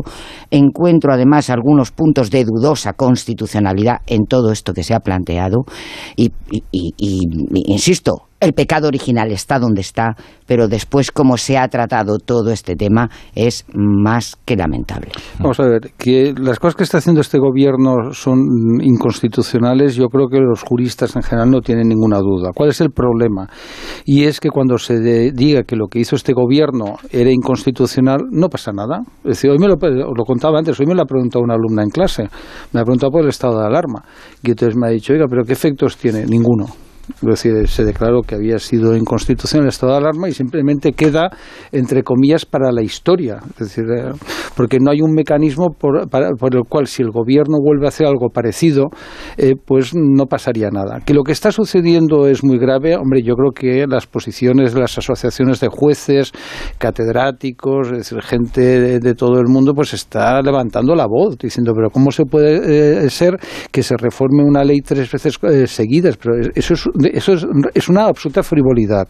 Durante tres años al presidente del gobierno no le preocupó el Consejo General del Poder Judicial. Cero. es decir, cero. Eh, no, no, pero me refiero, ahora se escandaliza y dice, no, que es lo que el, gobierno está moviendo propagandísticamente. El Partido Popular ha bloqueado porque son muy malos y están impidiendo que se reúna el Consejo. Vamos a ver, lo que está diciendo el Partido Popular es siempre lo mismo. Oiga, miren, no estamos de acuerdo con el sistema de elección y luego, en todo caso, propóngame usted nombres de personas que no sean exsecretarios de Estado. Es decir, que no sean... el Partido Popular es la Comisión Europea también, ¿eh? sí, sí, exacto. ustedes tienen un sistema de elección que garantice o amplíe la independencia judicial, porque el actual, además, no responde al espíritu de la Constitución y hemos escuchado a gente muy lúcida y poco sospechosa de ser conservadora, como Manuel Aragón, decir en el espíritu de la Constitución no está, desde luego, el sistema de cuotas. Lo que pasa es que hay una cosa que señaló Marisa que creo que es muy importante. Oiga, si dicen, no, primero hay que renovar con la ley vigente el Consejo General del Poder Judicial y luego ya vamos a un cambio en el sistema de elección. Pero si ustedes han cambiado tres veces la ley orgánica del Poder Judicial, es decir, la pueden cambiar para maniatar al, al Consejo y que no pueda hacer nombramientos mientras está en interinidad, la pueden volver a cambiar para eh, cambiar la eh, mayoría necesaria para eh, nombrar a los magistrados del Constitucional y encima meterle un, un cierre para que haya responsabilidad penal en el caso de que los, eh, de que los magistrados no se vengan a los nombramientos. Y por cierto, ¿por qué no le ponen a Merichel Batet y a Ander Gil por supuesto, una responsabilidad penal? a los parlamentarios que son quienes tienen que hacer claro, eso. Claro, que convoquen un pleno y si no, responsabilidades penales, ¿no? De todas formas, eh, eh, será casualidad, Rafa, yo creo que las casualidades no existen, pero si hacemos un recorrido histórico de dónde han estado las dificultades para renovar el Consejo General del Poder Judicial de acuerdo con las normas vigentes en cada momento, porque eh, yo entiendo que las normas están para cumplirse y luego si hay que cambiarlas, para eso está el Parlamento, pero las normas están para cumplirse. Oye, y casualmente la historia nos dice que cuando el Partido Popular ha estado en la oposición, posición, los plazos para la renovación del Consejo General del Poder Judicial se han dilatado absolutamente. Mm. Meses, esta vez se han batido todos los récords. Por lo tanto, oye, uno puede pensar también, y no trato de ofender a nadie, que es que cuando el Partido Popular pierde las elecciones quiere seguir manteniendo un resorte de poder en la justicia y en los órganos de gobierno de la justicia. Pues muy mal le ha ido, ¿no? Controlando la justicia, porque al final eh, todos recordamos la Gürtel, ¿no? Y recordamos. de censura. de censura. me gustaría que alguno de los que decís eso me consigáis explicar exactamente cuál es el beneficio que ha sacado el Partido Popular cuando judicialmente todo le ha ido fatal. Digo para que para ver la luz. Como, como decía Julián Lago, el añorado Julián Lago, esa mm, pregunta la responderá Chema Crespo después de unos segundos de publicidad.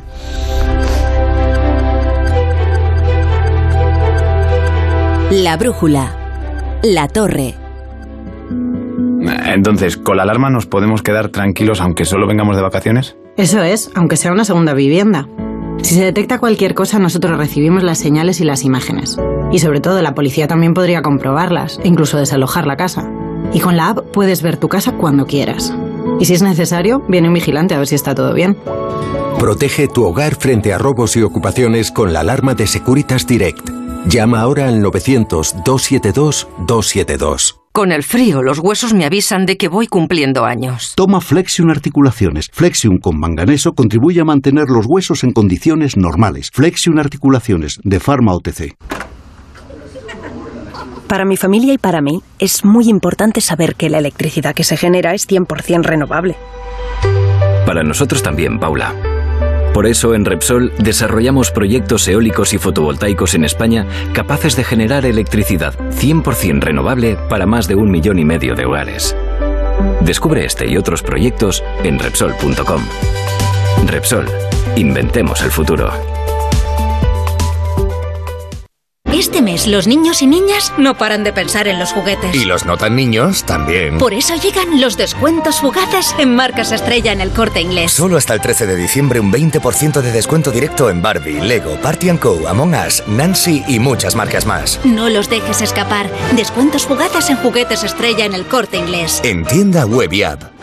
¡Vigor, gor, gor, gor, gor, gor, gor! Toma Energisil Vigor. Energisil con maca contribuye a estimular el deseo sexual. Recuerda, energía masculina, Energisil Vigor.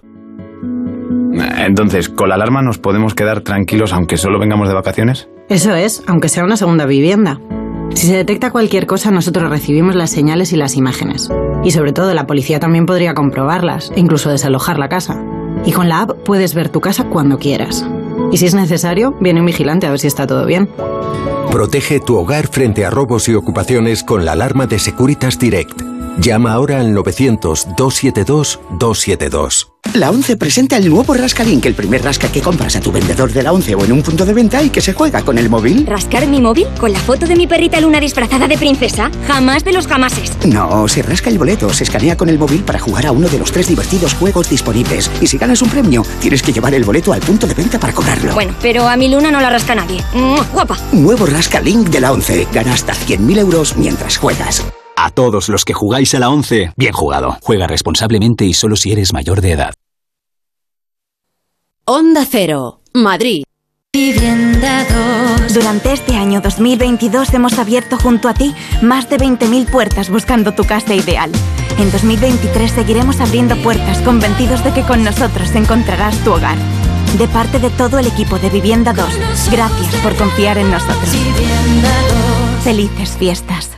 Llega la Revolu Plus, la ocasión Plus. 7000 coches con descuento de hasta el 30%. Ahora es el momento. No dejes escapar esta oportunidad irrepetible. Hasta un 30% de descuento y solo hasta fin de mes. Ocasión Plus, 15 centros en Madrid, dos nuevas tiendas en Torrejón y una en Arganda. Localiza tu centro más cercano en ocasiónplus.com. Abierto sábados y domingos. Si es que ya lo digo yo siempre, dúchate que sale económico, pero eso sí, hazlo en un plato de ducha de Duchamanía. Hazme caso, ¿no ves que una bañera tiene más peligro que meter los dedos en un enchufe? Y mira que son bonitos los platos de ducha de Duchamanía. Oye, con suelo antideslizante, sus mamparas, para entrar a vivir, pues eso, dúchate que sale económico y llama a Duchamanía, que no me enteré yo que no lo haces. En Madrid, Paseo del Molino 6, 91 468 4907 y Duchamanía en Decorman hacemos obras, reformas, decoración, viviendas y locales, diseño con imágenes, todo en una llamada 91 609 3370 o decorman.es. Credibilidad, pluralidad, rigor y cercanía. Esa es la fuerza de nuestra radio. La fuerza que nos ha hecho crecer en 2022. Cerramos el año con nuestro mejor dato de audiencia desde 2015, con 2 millones de oyentes diarios. Carlos Alsina obtiene su mejor dato histórico anual, con 1.400.000 oyentes que se informan y se entretienen con más de uno. Y Julia Otero también anota su mejor año, reuniendo cada día a 590.000 seguidores en torno a los territorios para el debate de Julia en la Onda. Gracias por creer en la fuerza de la radio. Gracias por creer en Onda Cero, tu radio. Disfruta del viernes con un programa Gran Reserva. Llevamos mucho tiempo con el debate sobre si se debe separar la obra del artista. Había 30 tertulias en Francia que hablaban solo de Houellebecq cuando salió la novela. Un espacio para analizar y opinar sobre series, cine, libros. Son unos personajes muy jugosos, pero la serie me parece no Las multitud de interpretaciones que se puede hacer del mito de Juana de Arco, tú puedes tirar. Como la cultureta Gran Reserva con Rubén Amón. Los viernes a la una y media de la madrugada y cuando quieras en la web y en la app de Onda Cero. Te mereces esta radio. Onda Cero, tu radio. En buenas manos, el programa que cuida lo más importante, tu salud. Estamos hablando de una enfermedad relativamente joven, porque ¿qué síntomas nos tienen que hacer sospechar que pueda haber detrás este problema? Los mejores especialistas, claves y consejos para cuidarnos mejor. La medicina da soluciones también para todo. En todos los ámbitos. Vamos haciendo escala donde están los mejores especialistas. En buenas manos, el programa de salud de Onda Cero, siempre que quieras, en la web y en la app con el doctor Doctor Bartolomé Beltrán. Te mereces esta radio. Onda Cero, tu radio. Más información, más participación, más contenido. Hay más de una razón para que prefieras Onda Cero.es. En Onda Cero.es tienes la radio en directo, la actualidad y las noticias al momento. Y por supuesto, lo mejor y más destacado de cada programa, para que puedas escucharlo donde y cuando quieras. Onda Cero.es. Más y mejor. 98.0 Madrid.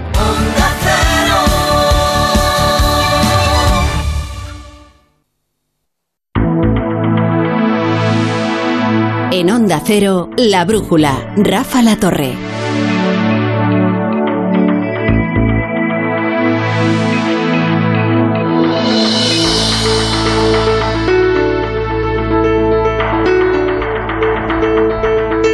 Francisco Maruenda y Marisa Cruz y Chema Crespo. Estamos ya en la tertulia de la brújula, en una tertulia express por esto del fútbol y a las 12 ya terminamos y les dejamos con el Radio Estadio. Por ahí cuestiones graves que estamos debatiendo en la mesa de la brújula. Ahora estábamos hablando ¿No estamos de un tema... hasta la una? No, hasta la una no. Qué disgusto me da. Esto hasta la una yo... Es la prórroga. Me voy doblando, ¿sabes? Pero, eh, mira, hablamos este, este tema todo, este, todo, todo lo que tiene que ver con el Consejo General del Poder Judicial, el Tribunal Constitucional, las mayorías necesarias para nombrar a los magistrados, es muy árido. Y yo asumo que cada vez que lo pronunciamos, eh, Consejo General del Poder Judicial, huyen los oyentes en masa, ¿no? Lo que pasa es que es muy importante y hay que hablar de ello, ¿no? Eh, ahora vamos a hablar también de otras cuestiones que han pasado hoy, como la enmienda eh, que ha presentado Esquerra para reformar el delito de malversación. Pero antes permitidme que os, que os cuente que a, a, mencionaba antes a Manuel Aragón, al magistrado Manuel Aragón, Aragón, un magistrado nombrado en su día por el Partido Socialista, y acaba de conceder una entrevista a El Español, eh, en la que se ha mostrado escandalizado ante, además utiliza términos muy graves, ante el golpe de Sánchez. Dice Aragón, vamos camino del falseamiento absoluto de la Constitución. No me podía imaginar que se fuera a producir este golpe al Estado de Derecho y al Tribunal Constitucional dice, dice que es rigurosamente inconstitucional rebajar a una mayoría simple la elección de los magistrados del, del TC y es peor aún si a ello le añadimos que se permita fraccionar la renovación para hacerla por sextos. Bueno, ya entra aquí en vericuetos hmm. técnicos que son bastante, bastante complicados. Eh, os decía que hay otro asunto sobre la mesa. Este sí que es mucho más fácil de, comprender, es más inteligible, que es el de la reforma del delito de, de la malversación. Hoy Esquerra ha planteado la enmienda de la reforma del Código Penal que permitirá retocar este, este tipo penal. Claro, ¿en qué consiste el, el retoque? No les va a sorprender. Es la modificación precisa para que los diseñadores del Prusés, Juve y compañía eludan la cárcel por haber utilizado dinero público para dar un golpe al Estado. No solo es la modificación precisa para que Oriol Junqueras pueda presentarse a las próximas elecciones. Todo tan poco sutil tampoco sutil porque ahora nos embarcaremos en un debate técnico acerca de por qué la malversación ha de ser así o así, cuando la motivación exacta es beneficiar a unas personas muy concretas. Y de hecho, hay que escuchar a los líderes de Esquerra porque están diciendo en estos momentos la verdad. Son los que muestran la verdad desnuda sin revestimiento leguleyo. Por ejemplo, hoy Marta Vilalta en Cataluña Radio. beneficiaria, uh, per exemple, a Oriol Junqueras, a Raül Romeva, a Turull, Dolors Bassa, fins i tot l'expresident Puigdemont? Beneficiaría a estas personas porque efectivamente... Beneficiaría a estas personas porque efectivamente ni se apropiaron de fondos públicos ni se enriquecieron de forma personal o a terceros y tampoco usaron recursos públicos para usos privados, que son los delitos que consideramos que deben ser penalizados y perseguidos. Considerem que han d'estar penats, que han d'estar perseguits. Y lo que ocurra cuando esta enmienda se apruebe y cuando el delito de malversación se ha retocado, eh, que haya colas de malversadores presentando sus recursos, eh, que legítimamente pueden hacerlo, y que ocurra como en la ley de solo el sí es sí, que se produjo una serie de, rebajas eh, penales a malversadores, por ejemplo los de la Púnica, están ahora mismo hmm. tratando de hacerlo, o incluso Griñán, pero esos son efectos, digamos, colaterales. O sea, aquí el sentido de la reforma es librar de la cárcel a unos señores que en 2017 diseñaron un golpe al Estado y que utilizaron dinero público para sufragarlo. Y ahora ya podemos debatir eh. sobre si esto son eh, galgos o podencos. y, voy más allá. El sentido último de ese sentido último que dices tú es el de que Sánchez consiga apoyos suficientes para en unas próximas elecciones, mm, si tenemos un empate técnico entre un bloque y otro, él pueda contar con estos apoyos para seguir gobernando. O sea, el sentido último es garantizarse apoyos. Y, mm, es el bien jurídico a proteger. efectivamente. O sea, no, no, no ya el, el, dinero público. El dinero público mm, aquí no cuenta, ¿no? Y es distinto si uno se lo lleva para su lucro personal o si lo utiliza para cosas para las que no está previsto, que también de las que también sacará un beneficio, eso se tratará de distinta manera. Una cosa pues se considerará a partir de ahora que es robar un poquito menos, ¿no? Y entonces tendremos que tragar con ello. Ahí este, el núcleo de la cuestión es muy sencillo. ¿Cuál es el bien jurídico a proteger? El dinero de todos. Es igual el, uso que tú veías El pacto de, gobierno de Sánchez. Sí, no, no, pero digo, ya entrando a... Esa es la derivada, ¿no? Pero en sí, cuando uno dice el delito de malversación, ¿qué significa, no? Significa eh, preservar, proteger un bien público que es el dinero de todos, ¿no? Luego, oiga, lo que usted haga con ese dinero que ha malversado ya mm, es otra cosa, puede ser más agravado, menos agravado, etcétera, pues tú tienes que oiga, pero lo que hay que eh, sancionar es eso, ¿no? Luego, en segundo lugar, estamos hablando también de eh, un beneficio personal, es decir, efectivamente, Oriol Junqueras y sus seguidores, o Puigdemont, tenían un beneficio personal, no todo el mundo se mueve por la codicia de comprarse un coche, una casa o hacer una, un viaje para ver el Mundial de Fútbol, no no. Es decir, ahí hay un beneficio, como es el caso de Griñán o de Chávez, que lo que buscaban era beneficiar a su partido, doparlo, doparlo, para que ganara unas elecciones. Es decir, cuando mm, lees la historia ¿no? y estudias lo que pasaba en la etapa de la restauración, cuando hablamos del caciquismo, etcétera, tampoco se lucraban personalmente y nos escandaliza la corrupción de aquella época. Es decir, cuando tú piensas que se compraban votos, no había al revés. Clientelares. Claro, entonces estamos hablando de redes eh, clientelares. A mí Cosa que también ha hecho el PP, por cierto. ¿eh? también, también. O sea, el PSOE y el PP. Pero eso es malversación y es corrupción, lo haga quien lo haga. Mira, el PSOE es uno de los partidos más corruptos de la historia de España, ¿no? Y eso es un dato objetivo, solo hay que ver eh, desde la transición hasta ahora y luego también el PP. Es decir, no te digo ahí, los partidos políticos se han corrompido, eh, desgraciadamente, para mantener esos partidos, para mantener las estructuras que tenían de gente, para pagar los escoltas, para proteger a la gente en el País Vasco y que no les mataran, para comprar locales. Es decir, la corrupción no siempre ha ido. Es decir, normalmente la, corrupción del partido no ha sido una corrupción que haya beneficiado personalmente a nadie. Jamás se benefició ni Aznar, que era presidente del partido, ni Paco Cascos, ni Arenas, ni, eh, ni otros, ¿no? Ni Rajoy, ni, ni Grián. No se beneficiaban personalmente. Es decir, había un entramado allí que no sabían que existía, o si sabían, eso, bueno, ya lo que acrediten los jueces, por tanto, no, no hay un lucro personal, pero sí que habían unas estructuras. Y luego había gente que se beneficiaba personalmente, creando estructuras como la Gürtel, la Púnica, o lo que le pasó al PSOE. Es que en el PSOE, yo ahora, cuando dan tantas lecciones de ética y tal, los que tenemos una cierta edad decimos, oye, es que las maletas llegaban de Alemania llenas de fajos de billetes, ¿eh? Es decir, llegaban maletas llenas, ¿no? Para financiar al Partido Socialista Obrero Español. Es que se creó todo un entramado. pero, fíjate como ya estamos en los aspectos técnicos, ¿no? Sí, ya. Es decir, cuando es lo secundario en todo esto, porque, claro, tú dices el bien jurídico a proteger con un tipo como el de la malversación, desde luego tiene que ser el erario público. Ahora aquí se produce un desplazamiento porque el bien jurídico a proteger en esta reforma del Código Penal es un pacto de gobierno.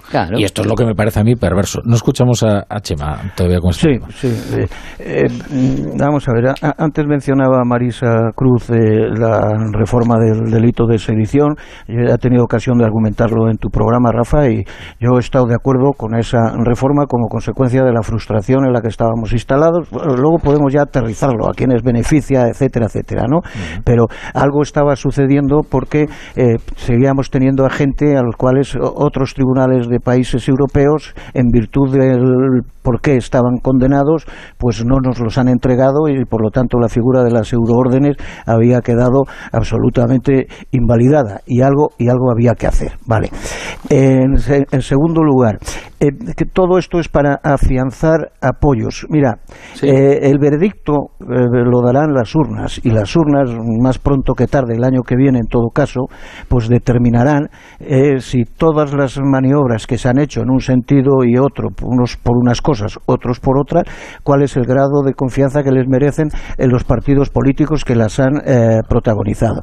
Tres, eh, eh, la narración que, ha hecho Paco pues es una narración objetiva de cómo los grandes partidos políticos, sobre todo, y también partidos territoriales, no nos engañemos, orquestaron tramas para financiarse, había que crear estructuras políticas que crecieron y crecieron y crecieron y la aportación pública pues no, no daba lo suficiente. Bueno, eh, la ciudadanía pudo tardar en reaccionar, pero la ciudadanía castigó severamente electoralmente al Partido Socialista en su momento y también castigó severamente al Partido Popular en su momento porque eh, se les identificó con la corrupción en un momento en un momento determinado.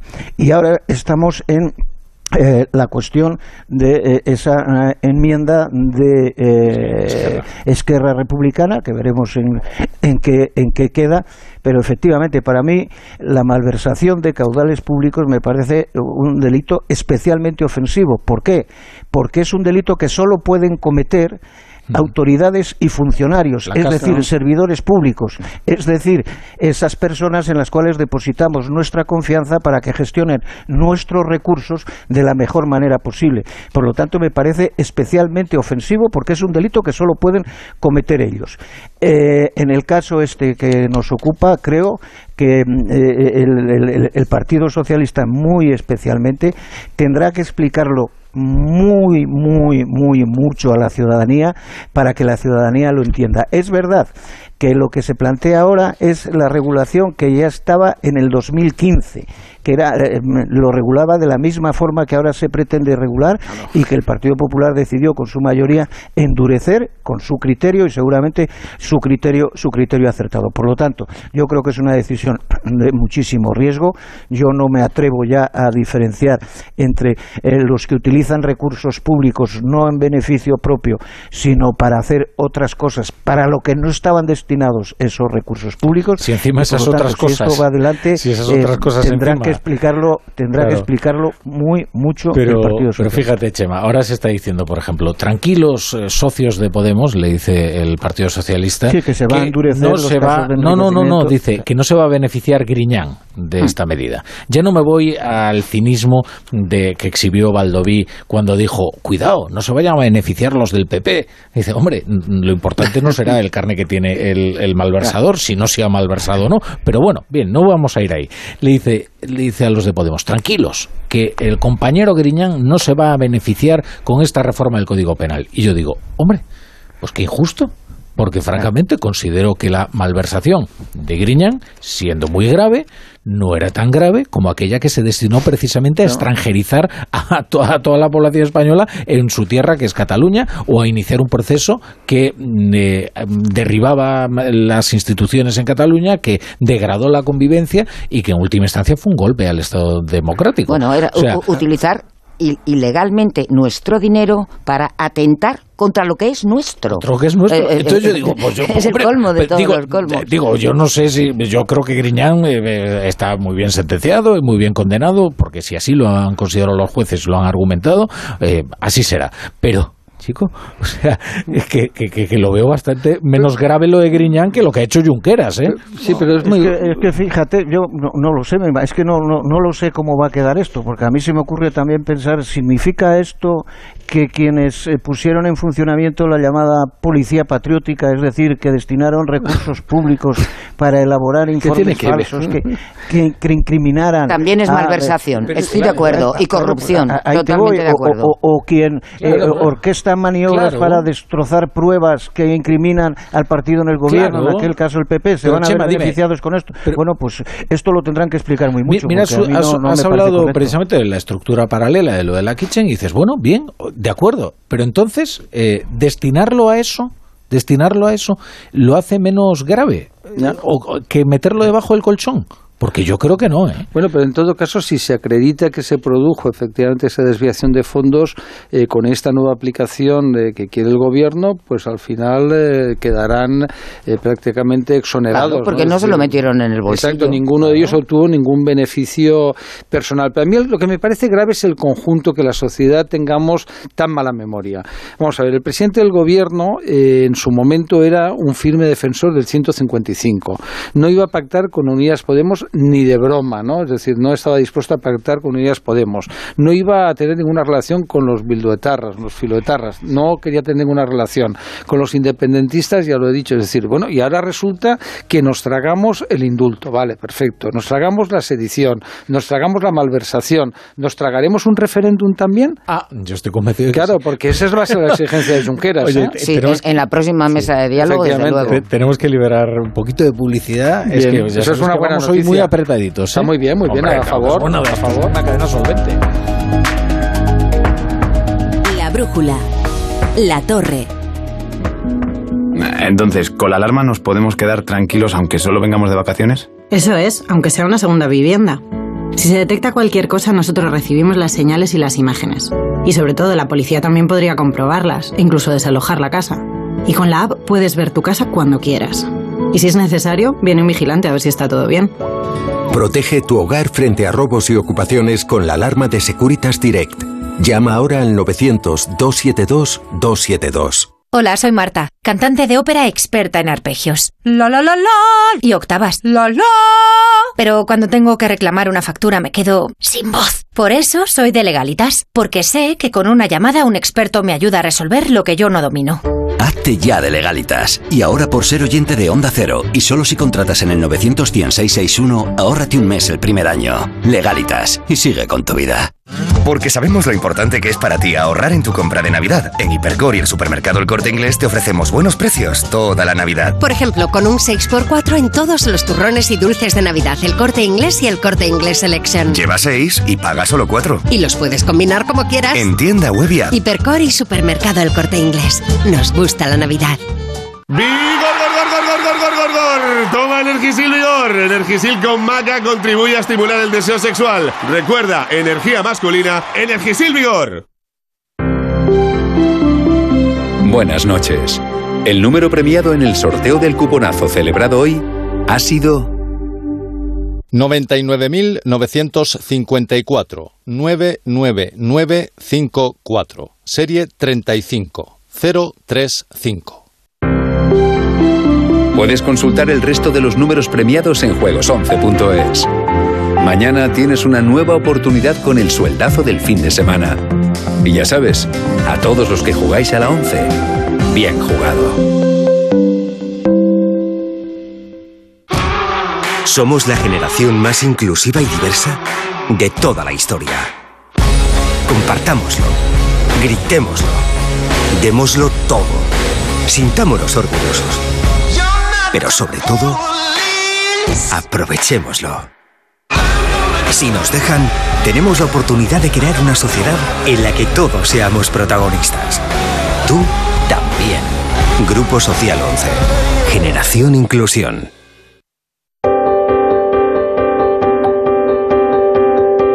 En Onda Cero, La Brújula, Rafa La Torre.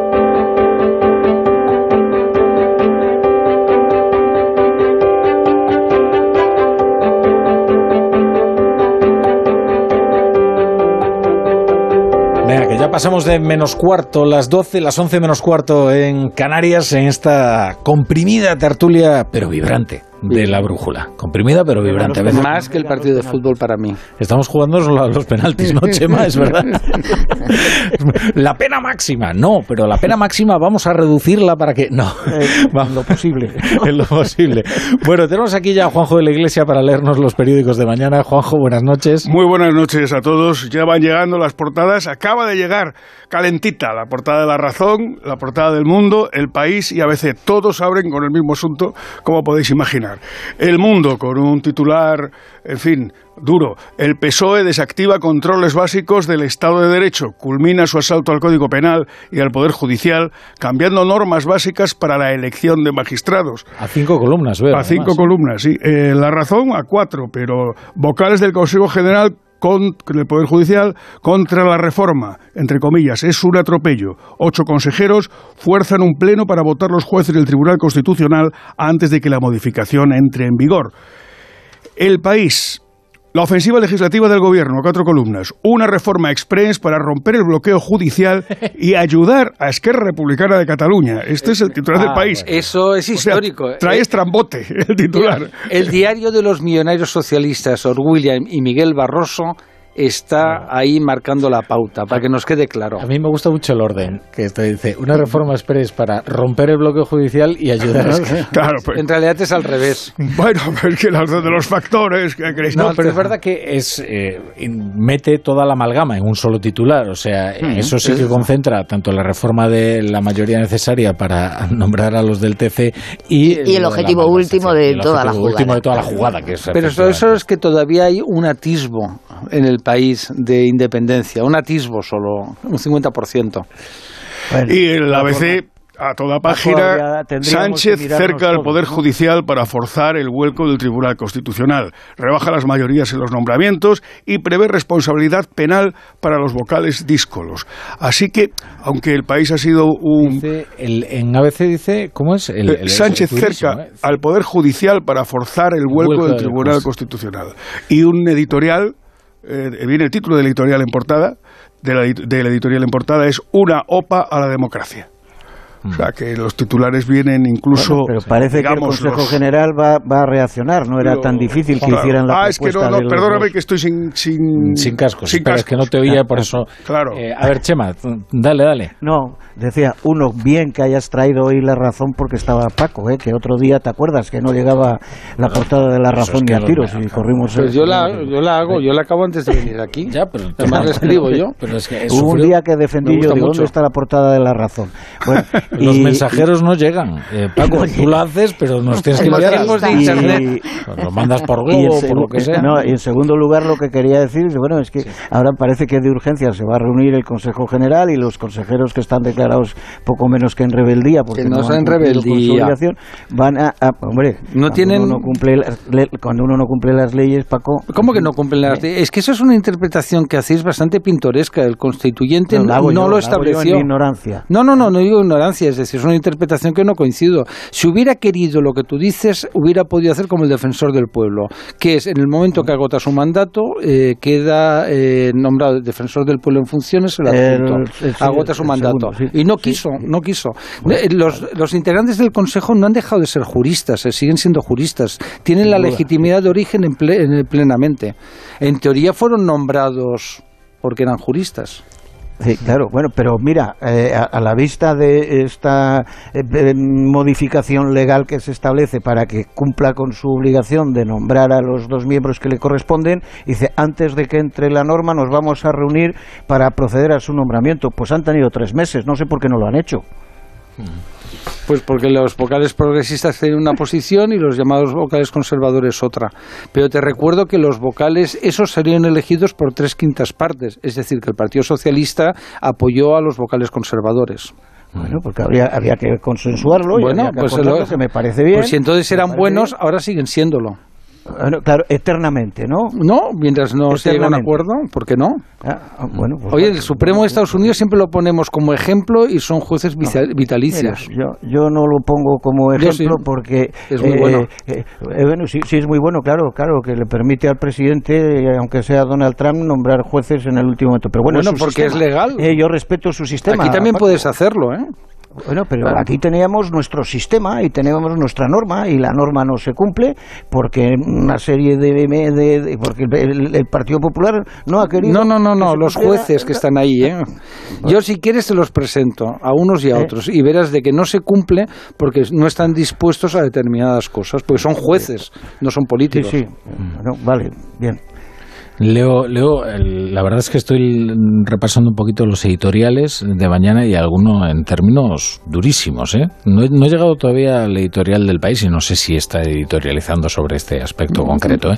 Sí fue crítico un editorial del país con la derogación de la sedición y creo que también expresó su preocupación por la reforma del delito de malversación. Veremos ahora eh, si, una vez se ha confirmado que su preocupación estaba muy bien enfocada, si, eh, en fin, ahora se muestra en términos más graves. ¿no?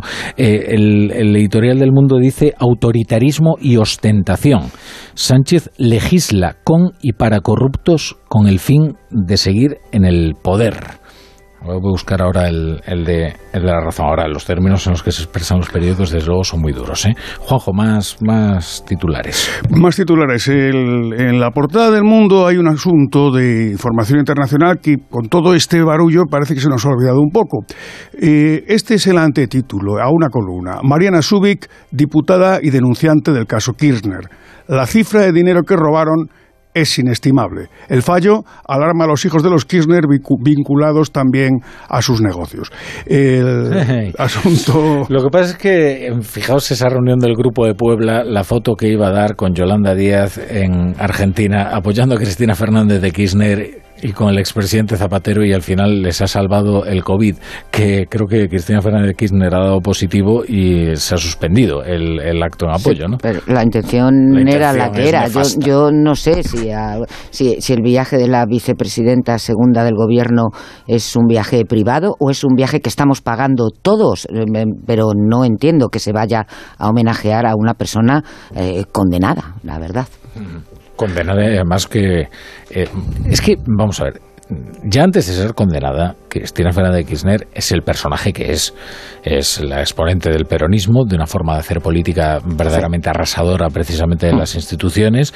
Y lo que pasa es que ahora ya sabemos además que eh, desfalcó, mm, es un desfalco mil millonario. Condenada por corrupción, ¿eh? en fin, no sé lo- eh, los homenajes que caben a hacer. Mira, ya tengo aquí el editorial de La Razón que dice otro cambio en las reglas a medio partido.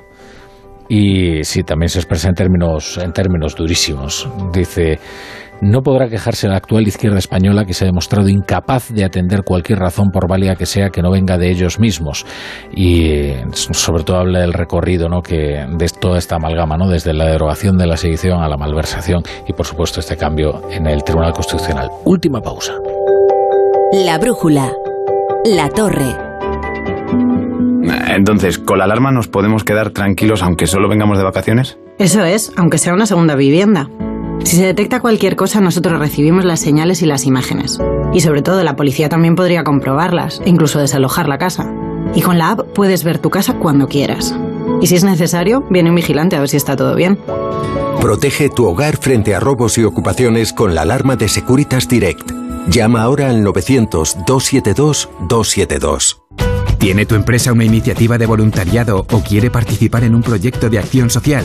Forética, en colaboración con A3 Media, organiza Give and Gain, la Semana de la Acción Social y el voluntariado de la empresa.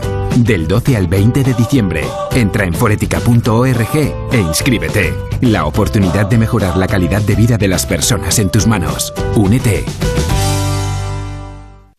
¿Estás preocupado por tu colesterol? Toma citesterol. Una cápsula al día de citesterol con berberis ayuda a mantener los niveles normales de colesterol. Recuerda, citesterol. Consulta a tu farmacéutico o dietista. No pego ojo con el pitido de oído. Toma Sonofim. Sonofim contiene ginkgo biloba para una buena audición y melatonina para conciliar el sueño. Pitidos, Sonofim, de Pharma OTC.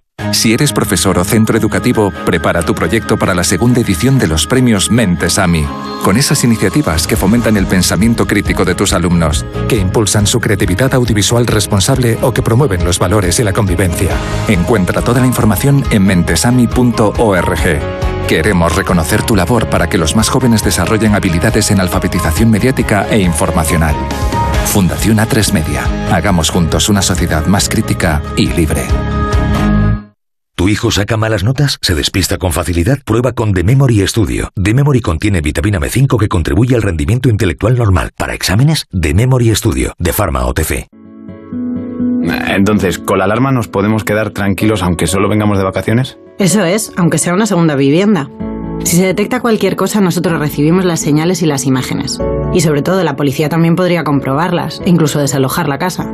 Y con la app puedes ver tu casa cuando quieras. Y si es necesario, viene un vigilante a ver si está todo bien. Protege tu hogar frente a robos y ocupaciones con la alarma de Securitas Direct. Llama ahora al 900-272-272. A ver, Roberto Brasero, que estos señores no saben el tiempo que va a hacer mañana y así no se puede planear uno el fin de semana. Brasero, buenas noches. Hola, Rafa La Torre, muy buenas noches. En esta noche de viernes, por fin llegó el viernes de verdad. Bueno, hay quien ha librado esta semana los festivos y ha tenido tres viernes, incluido el de hoy. No es nuestro caso. Hoy ya es viernes y, y las lluvias siguen y van a seguir en los próximos días. Vamos a tener mañana una pausa. Mañana sábado puede empezar el día con lluvias por el estrecho, pueden caer algunos chubascos en las Baleares o en la provincia de Jaén, pero en el resto mm, podemos ahorrarnos el paraguas. Asomará el sol sobre todo en las regiones del Mediterráneo, aunque ahí soplará fuerte el viento. Y aunque nos so- sobre el paraguas mañana, el abrigo no, porque las temperaturas van a bajar. Y mañana sábado, sobre todo en el norte de la península, se va a notar un día más frío, desde primeras horas y luego también por la tarde. Y sobre todo, el paraguas no lo dejemos muy lejos, porque es que ya por la noche mañana vuelven las lluvias por el oeste, el mismo camino de las borrascas que han tenido hasta ahora. Otra más para rematar el puente, pero la del domingo, ojo, que incluso puede dejar más cantidad de lluvia que la que hemos tenido hoy en Extremadura, Madrid, Castilla-La Mancha y Andalucía. Vemos lluvias abundantes para la jornada dominical. Mañana descansan, pero el domingo vuelve con fuerza. Y se acabará la semana de puentes, pero no las borrascas, que la semana que viene también la vemos lluviosa. Pero eso ya lo iremos contando. Feliz fin de semana a la torre.